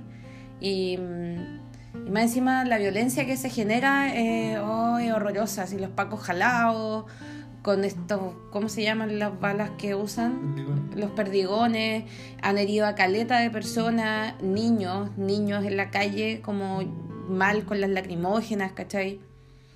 Y, y siento que al final eh, puede que tenga razón, puede que esto quede en nada, pero quiero pensar que no, porque mucha gente ya ha sufrido las consecuencias directas de de esta weá y, el Estado lo único que hace es como lavarse las manos, decir, no, la gente, la gente es la que no quiere hacer caso, la gente es la que no quiere trabajar, porque somos toda una tropa de flojos culiados, por supuesto. Eh, y ser empatía, pues, ¿cachai? Y ahí quedamos. Pero hoy día vi las fotos de esta gente que se subía a los camiones para llegar a, a los lugares que tenía que llegar. igual me dio gusto ver eso, como la gente ya asumiendo que era un costo que había que pagar, ¿cachai? Ahora, el peligro que yo imagino, el peligro más próximo, es que efectivamente el Estado, el gobierno, eh, decida bajar la tarifa del metro a la tarifa anterior, que me parece conformismo así de lo, de lo peor, y ahí va a quedar todo. Ahí sí que va a quedar todo ahí nomás, pues, ¿cachai? Si bajan la tarifa del metro, pero en realidad la gente no está alegando por eso solamente. Como que la queja en general es por todo lo que está funcionando mal y por todo lo que no se está haciendo al respecto, ¿cachai? Bueno, hay muchas cosas que, se han dicho. Se ha dicho la vida.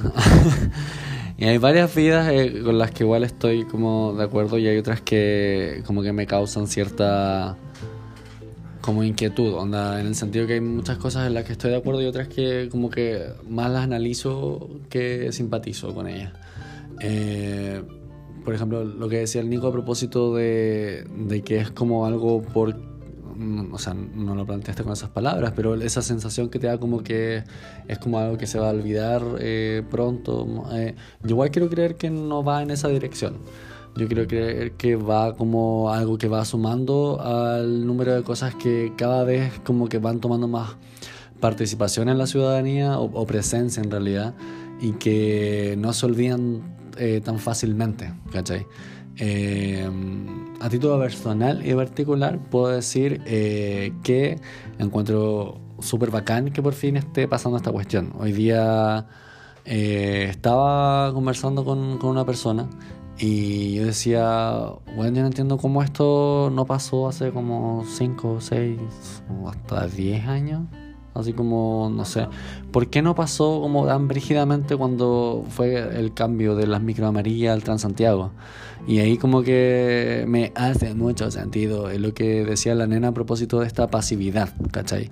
Que es algo que sí tenemos como chilenos súper, súper eh, presentes, pues, ¿cachai? Que yo creo que eso está enraizado en, en el patrón cultural de que es causa de la dictadura. ¿cachai? Yo creo que crecimos con. Nosotros principalmente somos hijos como de la generación dictadura, ¿cachai? No directos, pero sino que hijos de la generación que efectivamente creció en dictadura, ¿cachai? como la que sigue después. Entonces, en mi caso, eh, puedo decir que sí, yo veo como eso, si mis papás no viven en Santiago ni nada, vivieron en Chile, ¿cachai? Entonces, yo noto sus miedos y entiendo caleta un montón de cosas que ahora para mí están teniendo harto sentido, que es un poco lo que mencionaba la nena, esto que claro, después como que te empieza a pasar la vida, ¿cachai? Tenís como que querías hacer más cosas, que tenés tu pega, entonces yo igual empatizo caleta con la gente que eh, quizás lo está pasando mal a propósito de la situación del metro en Santiago porque quieren llegar a su pega, porque no pueden y porque tienen que hacerlo, porque efectivamente no les queda de otra, ¿cachai? Pero esa es la gente que está agarrada desde las weas y los ovarios porque no, no, no tienen otra alternativa, ¿cachai? Entonces ahí como que igual le encuentro un poco más de sentido a esto que no hay nada que haya pasado en la historia que no incomode a alguien al momento de querer producir un cambio, ¿cachai? Y yo encuentro que es más que necesario y como a nivel país, ¿cachai? Me pasó como yo tampoco he estado tan, tan, tan al tanto de el acontecer o cómo, cómo se ha ido desarrollando la situación en general en los últimos días, porque claro, igual he estado ocupado, ¿cachai? Como que te absorbe eh, pero igual he cachado en Twitter, como que Twitter ha sido mi fuente tanto de comentarios como fotos, como titulares, como videos, son así como weas brutales, weón, que tú decís que anda la violencia de la gente, de los pacos y toda la cuestión. Weona, qué brutal, ¿cachai? Esas imágenes de. Eh, ¿Cómo se llama cuando los soldados están como ordenaditos? Una como cuadrillas. Cuadrillas de Paco. Tropa, weón. Una tropa de Pacos culiados, así como for real. ¿Cachai? Una tropa de Paco en las estaciones de metro. Weona, qué miedo. ¿Cachai? Así como que, ¿qué onda? ¿Qué es esto? Así como que eh, dictadura es back. ¿Cuánta cocaína jalada por esas narices? Eh, qué miedo, ¿cachai? Qué miedo vivir en un país que te tiene así, qué miedo vivir como en esas circunstancias. Eh, y si te ponía a pensar, si tú sacáis los pacos, el metro culiado es igual de inhumano, ¿cachai? Porque, claro, la weá funciona súper bonito, con energía verde y todo lo que queráis, pero, weón, yo no me puedo no puedo concebir la idea de tener que todos los días estar obligado a tomar ese medio de transporte. Así como que, bueno, qué brígido, ¿cachai? Tengo una amiga que iba a la concha de tu madre, que la quiero caleta, igual que ahora te amo, pero la buena iba a la concha de tu madre por, ¿cómo se llama? Puente Asalto. Eh, y bueno, cuando he tenido que ir para su casa en metro, es brígido, weón. Yo también he ido a esa casa y es brígido, Porque la weá, claro, ni siquiera he ido como en horario punta, ¿cachai? Pero es tan lejos la cuestión que es como eh, cuático, ¿cachai? Entonces, hay gente que se pega a ese viaje que me pego yo, así como una vez eh, al año para el cumpleaños Maxi, que es su hijo. Eh, que este año no fui, pero no importa. Eh. Entonces todos los días esa cuestión, weón, qué brígido, qué brígido estar como todos los días expuesto a tener que ir apretado en esas condiciones, que después devolverte en esas mismas condiciones. Entonces yo veo que los cabros se están quejando y le encuentro todo el sentido del mundo. Ahora, han salido muchos memes, altos memes, ya los oh. podrán ver. A propósito, mi favorito, por favor, subámonos. Mi favorito es, weona, súbete, vamos a ir al metro. Y sale Regina George con las plásticas. ¿Ah, Me encanta, es mi favorito. Lo vamos a subir. Eh, se me fue la idea. Ah, ya, entonces le encuentro todo el sentido del mundo cuando la gente protesta, ¿cachai? Ahora, pucha, obvio que me da lata la violencia, ¿cachai? Obvio que pienso como, puta cabrón, weones, pero honestamente, ¿Qué esperáis tú de una manga de adolescentes espinillúo? ¿Tú crees que los weones van a ir a reclamar? Mira, la mitad de esos weones está siguiendo a los amigos cool. Lo cual es bacán, ¿cachai? Y la mitad que sí cacha qué está pasando, como que igual cacha, pero no al 100%, porque tienen 15 años, po, ¿cachai? Entonces, ¿Qué esperáis tú de una tropa de cabros, ¿cachai? Que está recién terminando y eso, está como en la mitad de su formación, ¿cachai? Porque ni siquiera van a la universidad, porque ni cuando llegan a la universidad los buenos saben algo. Entonces, yo tampoco, así como siendo bien claro, y me atrevería a decir hasta objetivo no espero ni más ni menos de una protesta de cabros de esa edad. Porque cuando, como decía la nena, cuando estuvimos en la, revolución pingüina, yo igual andaba metido ahí. No cachaba qué mierda estaba pasando, ¿cachai? Pero yo decía, ¡Sí, sí! ¡He venido a protestar! ¿Han visto ese? Hoy me encanta verlo. Un video de un niñito que dice, ¡Venido a protestar! Cuchillo. Todas esas cosas. Ánimo, chiquillo. Todas estas Así. cosas. Entonces, no, tampoco es una justificación, pero casi que fisiológicamente, weón, sus cerebros no están desarrollados en absoluto, ¿cachai? Están personas, son personas en, en formación, ¿cachai? Entonces, yo lo encuentro hasta acuático pensar que las generaciones de la cual nosotros, porque nosotros convengamos que igual ya nos estamos de alguna u otra forma haciendo cargo de esas generaciones, eh, nosotros que tenemos esa responsabilidad para con ellos, no podamos, porque estamos agarrados hasta las weas, eh, hacer algo al respecto, ¿cachai? Porque anda a marchar un domingo para contra las AFP. Yo personalmente ha habido marcha, me ha dado paja ir porque quiero quedarme durmiendo hasta las 12 del día del domingo, ¿cachai? Entonces, el resto de la semana estás metido en tu pega, en tu vida, en tu universo pequeño. Y el hecho que se mueva el piso de alguna forma, eh, lo encuentro necesario. En un país como Chile, que para el resto del mundo es un país enfermo de facho, porque lo es, ¿cachai? Eh, siento que es necesario que, que la gente eh, vea eso, ¿cachai? Que la gente entienda que la gente no está reclamando por reclamar. Y me da rabia cuando leo, no lo he escuchado todavía, pero he leído muchos tweets específicamente diciendo que la gente reclama por reclamar, que la gente, no sé, po, que es para darle color a la tele, en todas las cosas que quieren. Eh, porque, bueno, no es así. Y es un poco lo que decía la nena, siento yo. Esto como que en realidad si se llega a solucionar la situación y claro, bajan el, el pasaje del metro a como estaba antes, tampoco va a solucionar al 100% la problemática de raíz, ¿cachai? Porque el problema ahí es esa ciudad saturada, ¿cachai? Por todos lados, ¿cachai?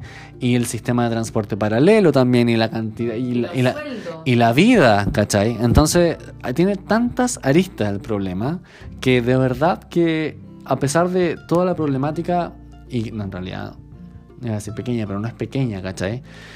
El, la arista desde donde surge toda esta cuestión es pequeñísima para toda la cantidad de problemas que hay. Exacto.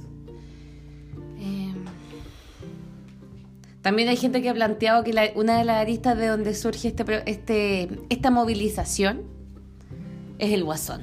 Voy a dejarla ahí. El, el de bromas. De weas. Eh, Oye, paréntesis, el otro día. El otro día estaba viendo eh, Twitter, pues, entonces la cuenta de Cinemark publicó una foto de.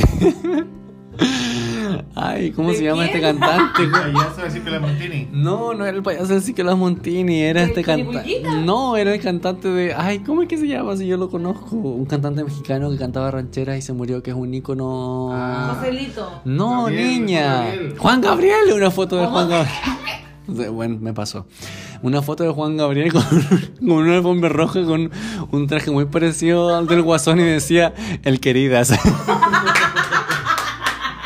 Altos memes también lo subiremos. Oh, buen meme. Eso está bueno, no lo cantaba. te lo voy a mandar, te lo voy a mandar. Oye, yo quiero invitarlos a escuchar un podcast que estoy escuchando últimamente, que es viejo en realidad, se llama Dueñas de Casas. Lo hace la Jani Dueñas con la Paloma Salas. y ahí, de salas, amiga? Dueñas de Casas. ¡Oh, weona! Me he equivocado como 10 veces en la vida con el nombre de esa wea. Se llama Dueñas de Salas. Y mm, ahí tienen una, sección que se llama Es verdad. Y, tiran titulares y buscan ellas comentarios como facho de eh, gente facha. Y, bueno, ahí se van a dar cuenta cómo piensa el facho promedio en Chile. Es horrible. Escúchenlo. Ahí está en Spotify, ahí para los cabros, ¿cachai? Y, lo escuchan. Ahora, yo quiero plantear la primera, o sea, la siguiente inte- interrogante. ¿Es la forma? A ver, eh, un poco recogiendo lo que dijeron ustedes y respondiendo la pregunta, ojalá yo esté equivocado igual. O sea, como que no es que no es que yo quiera que la wea falle, sino que eh, lo que es lo que me ha dicho la historia. Ojalá equivocarme, deseo equivocarme y que esta sea el, sea el inicio de la revolución. Eh, ojalá sea así. ¿Es la forma o no es la forma? Mm, yo creo que es irrelevante. Yo creo que sí, el, el queridas. Yo creo que es irrelevante cuál es la forma. Yo creo que el Albert Camus es un filósofo francés eh, de entreguerras, existencialista, y él plantea, tiene un libro que se llama El hombre rebelde. Y en este libro él plantea la idea sobre si es necesario o no romper huevos para hacer omelette. Ah, mira. ¿Cachai? Qué buena analogía. Claro. Y él plantea que no es necesario. Y yo, al igual que él, yo creo que la, la violencia no es la forma. Pero mi respuesta inicial era que es irrelevante en este caso. ¿Por qué? De partida no podemos responder violencia con violencia. Yo soy un, un firme creyente de que el problema de la izquierda en Chile es que son tan intelectualoides que no entienden que la política es publicitaria. Y no han sabido cómo entregar su mensaje a la gente. Y por eso la gente no entiende y no analiza políticamente lo que está sucediendo. Porque ocupan palabras muy rebuscadas, Sí, porque son. porque no quieren llegar al, al chileno de a pie, ¿cachai? Mm, Entonces yo creo que ese es el problema de la izquierda. Por lo tanto, Es verdad. La whisky. La élite intelectual en Chile de izquierda, que son los huevones de derecho, algunos, no todos, de la Chile, los huevones de filosofía, toda esa gente de la Chile, estoy hablando de la élite, no estoy hablando de la de Conce, esa hueá no es élite. La gente intelectual eh, eh, de izquierda en Chile eh, es gente de partida elitista, es una élite. Estos huevones pertenecen a otro lugar y por lo tanto se comunican entre ellos. No traspasan el conocimiento. Nosotros somos una tropa de pobres culiados que ellos tienen que dirigir. claro. Nada más. Entonces, ¿qué, qué sucede? Yo creo que yo soy un creyente de que si hubiese una protesta donde la forma de protesta fuese más publicitaria, ¿cachai? Eh, sería mucho más efectiva y generaría más simpatizantes dentro de esta, de esta clase media que, que es ignorante políticamente. ¿Cachai? ¿Y qué, qué es lo que creo que tiene que suceder? Si la violencia existe, hay que, hay que, mm, hay que condenarla. Eso es así. El problema es que el, el debate no puede en ningún caso estar centrado en la violencia. La violencia hay que condenarla y hay que seguir adelante y analizar cuál es la fuente, cuál es el origen de esa violencia. Y ahí tiene que estar la discusión. ¿Por qué? Porque, ¿Por qué a la derecha le gusta tanto decir que no es la forma, que no es la forma? Porque quieren que la discusión se quede en la violencia. Porque saben que ninguna persona puede discutir a favor de la violencia. Nadie puede discutir a favor de la violencia. ¿Cachai? Entonces, la violencia hay que... Y esta cuestión es, es política y es publicitaria. La violencia hay que condenarla y hay que seguir ya. Pero ¿por qué está sucediendo esto? ¿Por qué hay violencia? Si quieres evitar la violencia, evitemos la violencia yendo al origen de la violencia. ¿Cachai? Entonces, para mí, no es la forma, pero ya, no es la forma, pero ya. Pero ¿cuál es el origen? Vamos a esa discusión. Esa es la discusión que a mí me importa. Porque yo igual encuentro que, no sé, el otro día eh, hacían, un meme que hablaba sobre dos Jedi o dos personas de la rebelión Mm. de- en el universo de Star Wars diciendo que no es la forma destruir la estrella de la muerte. ¿Cachai? Como burlándose de que no es la forma, no es la forma. Porque, claro, ahí en, en Star Wars tú ves que es una rebelión, pues hay una rebelión armada, ¿cachai? Y ese, pero lamentablemente ese no es, no es el contexto en el que estamos ahora, po. No estamos en la rebelión armada. Estuviésemos en la rebelión armada, la violencia es la forma porque te están matando, ¿cachai? O sea, es, legítima defensa de, de alguna u otra forma. Pero en este caso, eh, no es la forma, pero por estas condiciones, po. ¿cachai? Mm. Hay que. No es la forma, condenamos ya, vamos al origen, discutamos allá. No discutamos sobre la violencia, discutamos sobre el origen de la violencia. Yo creo que ahí me surge, porque claro, estoy 100% de acuerdo, me parece como súper lógico, pero como que no puedo evitar pensar que eh, desde que se volvió a la democracia en Chile, eh, que convengamos en nuestra edad básicamente, en los últimos 50 años, no, en los últimos 30 años, eh, no, hacía, no ha sido ese el centro de la discusión, siento yo, porque todos estamos claros el... eh, conjunto de eh, violaciones a derechos humanos y situaciones terriblemente complejas que se vivieron en aquel periodo de la historia del país. Que siento yo sentaron las bases de lo que es el Chile actual, porque ni siquiera el, Chile anterior, que al menos no sepa ustedes, pero para mí es como igual hasta desconocido, no es como que Chile comenzó del 73 para adelante, pero como nos tocó a nosotros tanto, eh, y hasta el día de hoy sigue repercutiendo en nuestras vidas eh, lo que sucedió, las decisiones que se tomaron. Eh, no sé ustedes, pero yo siento que para mí es como claro el hecho que constitucionalmente el país está tan... eh, no sé si tergiversado es la palabra, pero tan amarrado en el sentido que es imposible hacer cambios, ¿cachai? Que la gente lo sabe, ¿cachai? Si bien la gente es hueona e ignorante, yo voy a citar a la cultura popular de YouTube. Aquella gran señora que en el año 2000 algo, que puede haber sido entre el 2006 y el 2016, dijo, yo me voy, me voy. Yo, yo no, estoy para darle color a la tele. ¿Cachai? Bueno, tanta sabiduría que tenía esa señora porque ese es, siento yo, el gran argumento de caleta de gente eh, hasta el día de hoy. ¿Cachai? Y por eso igual surge un desinterés enorme en la política, ¿cachai?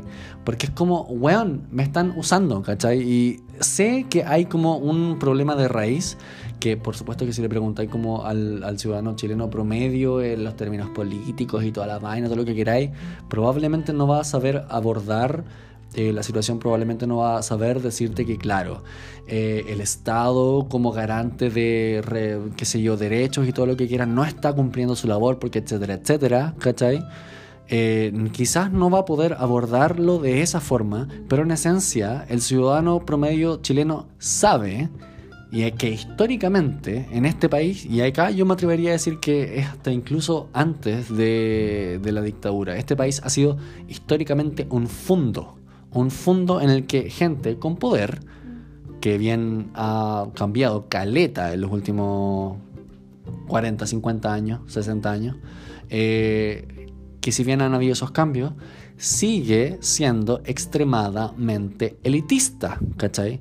En el cual las decisiones eh, políticas, las discusiones que se pueden tener son para darle color a la tele, ¿cachai? Porque efectivamente se está generando una discusión, pero ¿cuánto se demoran esos cambios en tener una injerencia directa en el día a día de las personas, ¿cachai? Y acá hay una ejemplificación directa, ¿cachai? La gente quiere que le entreguen un servicio que, si por último la wea va a ser como las weas, ¿cachai? Que si por último está saturado en el día a día, que no sea enfermo de caro, ¿cachai? Porque no te alcanza el sueldo, ¿cachai? Y eso es como lo, lo directo que la gente entiende. Bueno, me están pagando 300, 400, ¿cuánto, cuesta, ¿a cuánto está el sueldo mínimo? ¿300, 400 lucas? 280. Mira, ¿qué onda mi cabeza, ¿cachai? 300, ni siquiera 300 lucas. Ándate a vivir a cualquier parte de Santiago con, 300 con 280 lucas. da, En ningún lado, weón. Entonces, esa cuestión es como irrisorio. Yo le encuentro irrisorio, ¿cachai? Como que no tiene ningún sentido. Y ahí es cuando yo digo como, claro, la lógica, por supuesto que tiene todo el sentido del mundo porque es lógica, que obviamente no nos enfoquemos en la violencia y escenas en la farm y todas las cosas que queréis, pero weón, dime a la vez, dime también si no es a la vez lógico entender que una persona está terrible emputecida porque le estáis cobrando más caro que la mierda, algo que tiene que ocupar todos los días, porque ni siquiera es porque la weá le gusta, sino que es porque tiene que hacerlo, ¿cachai? ¿No es acaso eso lógico? Drops the mic. Ah. O sea, cortito. O sea, claro, estamos de acuerdo. Esa es la, la violencia es la respuesta a un problema. Pero insisto, la para mí la discusión no tiene que estar en la violencia, porque si tú prendí el muy buenos días a todos, están hablando de la violencia, violencia aquí, violencia allá, y insisto, la discusión no puede estar centrada en la violencia, tiene que estar sentada en el problema, porque ahí está el problema, pues no- el problema no es la violencia, el problema es lo que genera la violencia. Claro. De hecho, eh, ese mismo punto es súper importante para entender la historia de Chile durante los últimos, bueno, desde el año 70, desde que salió electo Allende. Al final, lo que decía el Nicolás es muy cierto. La izquierda chilena, que es la élite de la izquierda chilena, porque eso es la izquierda en Chile, una élite, ellos se enfocan en la cuestión de eh, reivindicar los derechos humanos, la, lucha por encontrar o por obtener justicia para los detenidos desaparecidos, que es algo legítimo. Pero esa es la dimensión de la violencia de lo que pasó en Chile. ¿Y qué pasa con lo que hubo antes? ¿Cuándo, ¿Cuándo se va a hacer, por ejemplo, justicia respecto de aquellos que participaron activamente en la dictadura militar y que hoy día siguen trabajando en funciona- como funcionarios públicos? En Alemania eso no es así. Se prohibió a todos y cada uno de los que, de los que estuvieran involucrados, directa o indirectamente, en, en violaciones de los derechos humanos, a participar en cargos públicos de por vida. Y nadie podía decir que las weas no pasaron. Esas weas no pasan en Chile. ¿Cachai? Y después, y después, después de la Segunda Guerra Mundial se hizo un seguimiento de esa cuestión. hubo. Hasta el día de hoy. Hasta el día de hoy, ¿cachai? Y la cosa es que. el- mira, sin ir más lejos, porque a mí, yo soy una señora y veo muchos programas de opinión y actualidad. Entonces vi un reportaje de eh, Informe Especial donde hablaban sobre el paso a la transición, de la transición. Todavía no era democracia. Entonces salían personajes como Ricardo Lago, Patricio Elwin, toda esa gente de, que sabemos que ahora, ahora de la calaña que es más o menos, contando que ellos muy vehementemente pidieron que eh, reconocieran los crímenes y la volá y toda la cuestión y que cambiaran la constitución y después a la hora de los que hubo los agarraron de las weas, como nos tiran a nosotros ahora, ¿cachai? Y los locos se dieron en todos y cada uno, todos, todas y cada una de las peticiones de el gabinete completo de este viejo de mierda Pinochet. Completo, pero completo. Y, y salía Ricardo Lagos diciendo, pero es que era la única forma. ¿Es la forma? A eso voy con mi pregunta. Yo creo que en algunos casos, y aquí me estoy mordiendo la lengua brígidamente porque hace unos meses dije lo contrario. dije lo contrario. Yo creí que Humberto Maturana decía el otro día que el problema de la sociedad actual es la gente que no es capaz de reconocer que no tiene la razón y cambiar de opinión. Ese es un problema súper fuerte. Y en este minuto yo estoy cambiando de opinión, en parte. Yo creo que educar es una de las formas más bacanas de cambiar a la sociedad. Es una de las formas más bonitas. Menos violentas, ¿cachai? La menos violenta, de hecho, porque educar es entregar amor también, paciencia, ¿cachai? Pero cuando el hueón es duro para el concurso, ¿cachai? Cuando el hueón no quiere aceptar que la weá que hizo está mal, porque está mal, ¿cachai? Ahí la violencia es la herramienta que te queda. Si no, vaya a terminar como estamos en Chile hoy, con una constitución elaborada en dictadura, en cuatro paredes, con cuatro viejos culiados, porque eso es lo que son, una tropa de viejos culiados, y, y digo tropa porque son milicos, ¿cachai? Y con las condiciones que, con las que vivimos hoy día, en salud, educación, pensiones, eh, seguridad social, esos son conceptos que en realidad en Chile ya no existen. Y por lo demás, por ejemplo, esto de cómo vaya a, gene- cómo vaya a generar contenido en la población si el mismo Estado, el mismo sistema no te da los espacios. Están haciendo historia optativa para tercero y cuarto medio, ¿cachai? Están esta weá del aula segura, la ley de seguridad del Estado, el CAE, weón. ¿Cuántos, ¿Cuántos estudiantes, ex estudiantes de universidades, que ni siquiera alcanzaron a terminar sus carreras, muchos de ellos, hoy día están endeudados hasta las cachas? Entonces, claro, no pueden faltar a, su- a- faltar a sus trabajos, tienen que ir porque tienen que pagar un montón de cosas y endeudarse con el supermercado, Mm. ¿cachai? Para poder seguir sosteniendo una vida que es insostenible, ¿cachai? Entonces, finalmente cuando... Mira, siempre hago esta analogía. Imagina que un día tu escritorio, limpio, pulcro, llega alguien que a ti ya te cae mal. Ya te cae mal. Imagínate que es Piñera. O cualquier viejo culiado, cualquiera, cualquiera, cualquiera que te caiga pésimo, en la vida real incluso, como en tu vida diaria. Imaginemos Viene- que es Jorge. Jorge. Imaginemos que Jorge de Uber. Sí. Tú, Jorge, weón. Vais y le cagáis, pero así le cagáis, le cagáis todo el escritorio al Nicolás. ¿Qué va a hacer Nicolás? ¿Va a limpiarlo y se va a quedar callado? No. Nicolás se va a enojar le va a decir, mínimo conche tu madre, pero mínimo por lo bajo, ¿cierto? Y va a hacer que el loco lo limpie. Pasa el tiempo, ¿cierto? Nicolás nuevamente su escritorio nuevo, porque la caca no admite limpieza solamente, la weá hay que eliminarla. Pero viene Jorge nuevamente, fastidioso, y hace caquita, pero poquito. ¿Te va a molestar menos? ¿Solamente porque es menos caquita? No. Molesta igual, da rabia igual. Entonces, claro, hoy día podemos, mucha gente se refugia en este argumento de que, oh, que estamos en la raja, que los jaguares de Latinoamérica, que la weá, callampa, eso no existe. Estamos mucho mejor que en varios países de la región. Por ejemplo, lo que pasó en Ecuador fue un tema de que, a ver, Rafael Correa eh, creó eh, como uh, resquicios legales dentro de la misma creó espacios legales para garantizar que Ecuador no tuviera que endeudarse con eh, instituciones internacionales como el Banco Mundial o el Fondo Monetario Internacional, que son súper abusivos, y pudiera pedir préstamos a países como China, que no ponen tantas condiciones. Entonces, Lenin Moreno, que es el presidente actual de Ecuador, eh, quiso cambiar eso para poder simpatizar con el Occidente, por supuesto. ¿Cachai? Porque el FMI y el Banco Mundial pertenecen al Occidente, a Estados Unidos, básicamente. ¿Cachai? Entonces, eso impone muchas exigencias tributarias para el país, ¿cachai? Muchas condiciones que transgreden derechos fundamentales de las personas que viajan en el metro todos los días, que utilizan el transporte público, que se atienden en el sistema de salud pública, en fin, se me lleva a caer el aire, weona. Entonces, con esto quiero decir que podemos estar mejor que varios países, saliendo de ese paréntesis de Ecuador. Eso es lo que pasó en Ecuador y lograron, loco, que Lenin Moreno derogara esa, esas nuevas legislaciones que quería crear. Las derogó, ya se sacaron.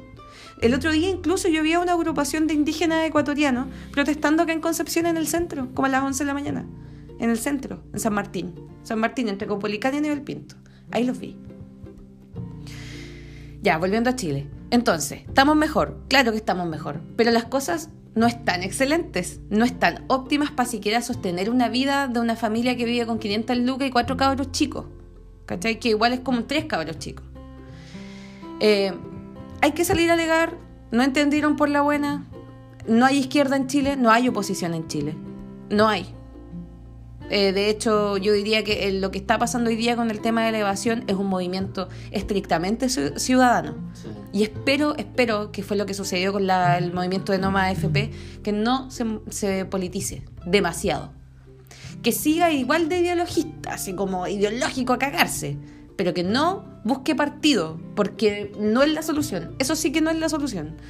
La izquierda no hay oposición en Chile por lo tanto, cualquier adherencia a un partido va a destruir la weá, tal como la conocimos. ¿Qué es lo que pasa hoy? Bueno, quemaron un par de micros, que lata, weón. Que lata, de verdad.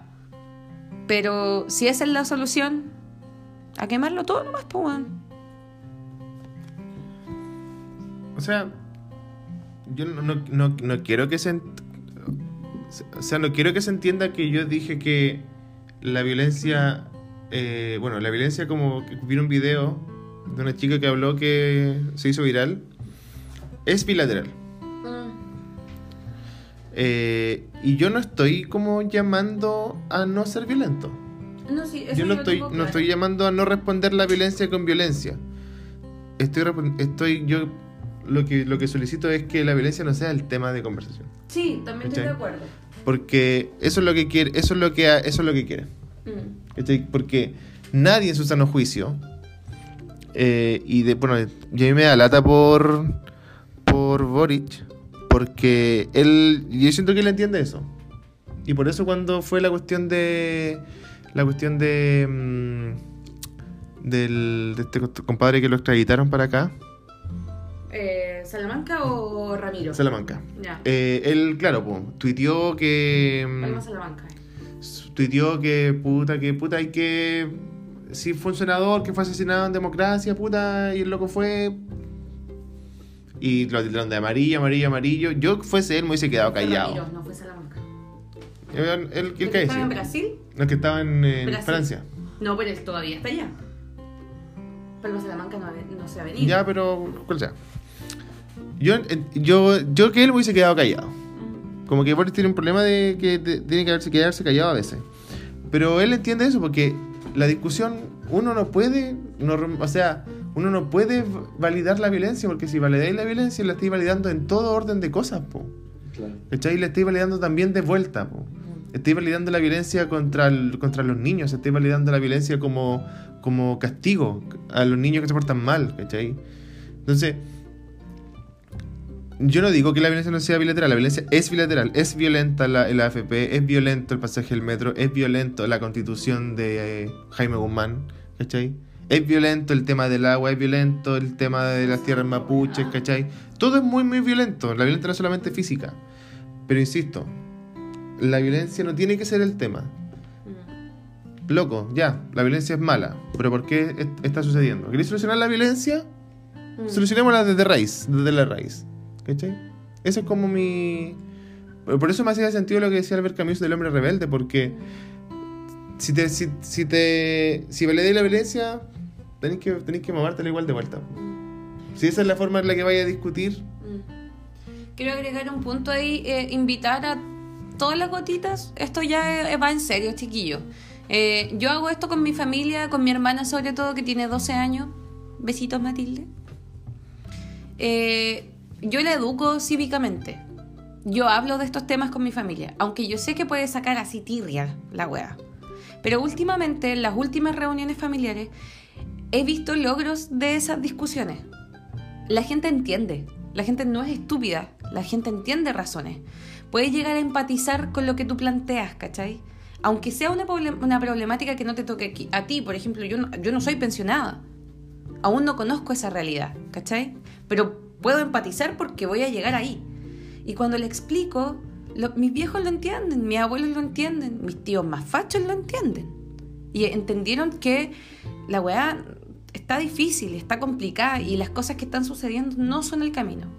Entonces aquí quiero invitarlos a todos les gotites a hacer esta misma, este mismo ejercicio con sus cercanos, con sus amigos que pueden estar menos informados, no por voluntad propia, sino más bien por las circunstancias que a todos nos toca vivir, que son súper diferentes en cada caso. Entonces, hay que hacer educación cívica, cívica. Si el espacio de los colegios no nos va a dar ese, lugar para hacerlo, hay que buscar otro espacio. Incluso si ustedes creen que es viable crear una especie de personalidad jurídica para poder hacer talleres de educación cívica, en qué consisten las votaciones, cuáles son las instancias democráticas aparte de las elecciones cada cuatro o seis años, de senadores en, los en el caso de los senadores. ¿Me entienden? Entonces hay que hacer esa pega porque es la única forma, como dice, como la describió el Nicolás, de entender la raíz de las problemáticas y cómo se pueden abordar de una manera más saludable. Y no llegar a estos extremos que, si bien nos parecen súper heroicos y todo lo, que, todo lo que se quiera, generan muchísimo daño. Ya andan como cosas viralizadas que no sé si serán ciertas, que hay personas ya muertas en Santiago, como en Plaza de Maipú, ¿cachai? Ojalá no sea cierto, no lo he corroborado, pero para evitar eso hay que educarnos entre nosotros. Ese es el frente desde el que tenemos que finalmente hacer la, la batalla, la batalla limpia, irrefutablemente limpia y lenta pero segura, creo yo. sí. Em, yo no tengo nada que decir. Yo creo que. Ese era mi discurso de cierre, digamos.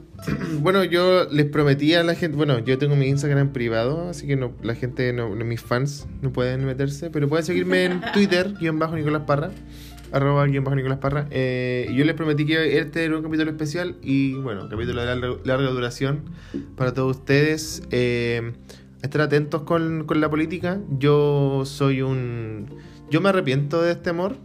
O sea, me arrepiento de, mm, de cuando de cuando joven haberme... Bueno, yo estuve también en, la Revolución Pingüina, estuve, me tomé el liceo como tres meses, eh, pero por un momento como que ent- sentía que la política era solamente por partidos y cuando entendí que todos los actos son políticos, como que me interesó mucho más la política porque todos tenemos un rol, querámoslo o no.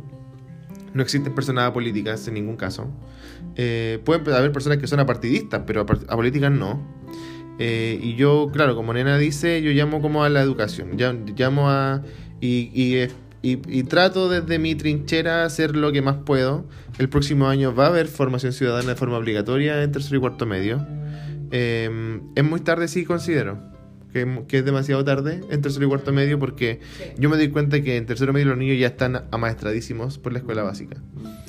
Eh, pero bueno, algo es algo. Eh, espero que los profes de historia, que son aparentemente los que van a dar el ramo, se empoderen de los contenidos y que, puta, ojalá, como dice Nena, los cambios sean lentos, pero sean seguros y sean informados. Como que esa yo creo que es la... Pero igual, cabros de Santiago, weón, si alguien nos escucha ya, todo el apoyo con Chetumare. Eso. Sí. Gracias. Sí, yo estoy súper de acuerdo con lo que decía Nicolás. Yo creo que igual eh, todo es política, todo lo que hacemos es política, lo queramos o no, nos demos cuenta o no. Y hay un montón de cosas que uno como que puede hacer en el día a día que puede o no tener un impacto puede o no ser significativo. Así que igual la invitación creo yo para todos los gotites a tomarnos más en serio a uno como ser e individuo político, parte de una sociedad. Eh, porque, loco, no sé, el hecho que, ya, ejemplificando directamente, que no queréis pagar el pasaje del metro porque te parece insólito. Es un acto político. Bueno, mega político, mega político, ¿cachai? No comer carne es político, andar en bicicleta es político, Juan. Andar de la mano con una persona que te gusta que igual tiene el mismo sexo que tú es político. No comprar en H&M. No comprar en H&M es político. Eh, andar feliz por la calle aparentemente en este país también es político porque tenía un mundo que te obliga como a, a que te lleva por todos lados a estar como súper triste. Entonces, hay un montón de actos que, lo queramos o no, son súper políticos, ¿no? Y esos son algunos a mencionar. Eh, deben haber muchos, muchos más. Eh, que pueden ir desde el trabajo que tú realizas como eh, las actividades voluntarias que realizas. Así que no perder como el, el, el, poder que todos tenemos, como independiente de que, insisto, sea o no concreto, visible o no, yo creo que todos tenemos como un, campo de, como puntos que abarcamos, por decirlo así. Entonces eso tiene que ir creciendo y creciendo y creciendo. Siento que ha sido una jornada bastante intensa. No sé cuánto rato llevamos hablando. Casi dos horas. Casi dos horas. Me parece maravilloso. Que duren cinco horas los capítulos. Hasta caché. Sí. Chao. Oye, quiero recomendar una lista de reproducción en Spotify para las, eh, la, la insurrección se llama Evasión, búsquenla, está lista. Eh, dicen que es bastante buena. Así que creo que es colaborativa, así que bacán. Eso, besitos, nos vemos, adiós. Ah, pero espera, tenemos que darle saludo a la última persona de Instagram que nos ah, siguió. Sí, la última persona de Instagram que nos siguió. Bueno, voy a aprovechar de darle un saludo al José que está yéndose a Australia. ahí voy. Un saludo también a, a la Katy, que fue el día del profe, saludos para ella. Un saludo a la Feña también, que ya está haciendo tuto y que igual le ha tocado duro, eh, pero por otras razones. Ah, mira. Em, porque igual tiene harta pega, así que ahora el saludo. La última persona de Instagram es... La última persona de Instagram es el hermano de una amiga mía muy querida, la Cote Villalobos. El hermano se llama Luis Felipe. Y es un querido... Un querido jumbelino, digamos, sí. Eh, saludos Felipe, eh, ojalá que Pipe esté escuchando el podcast en este capítulo. Este capítulo se grabó un viernes, pero se va a subir mañana, porque como estamos atrasados con esta wea, tenemos que ponernos al día. Eso, ya, ahora sí. Los queremos. Adiós.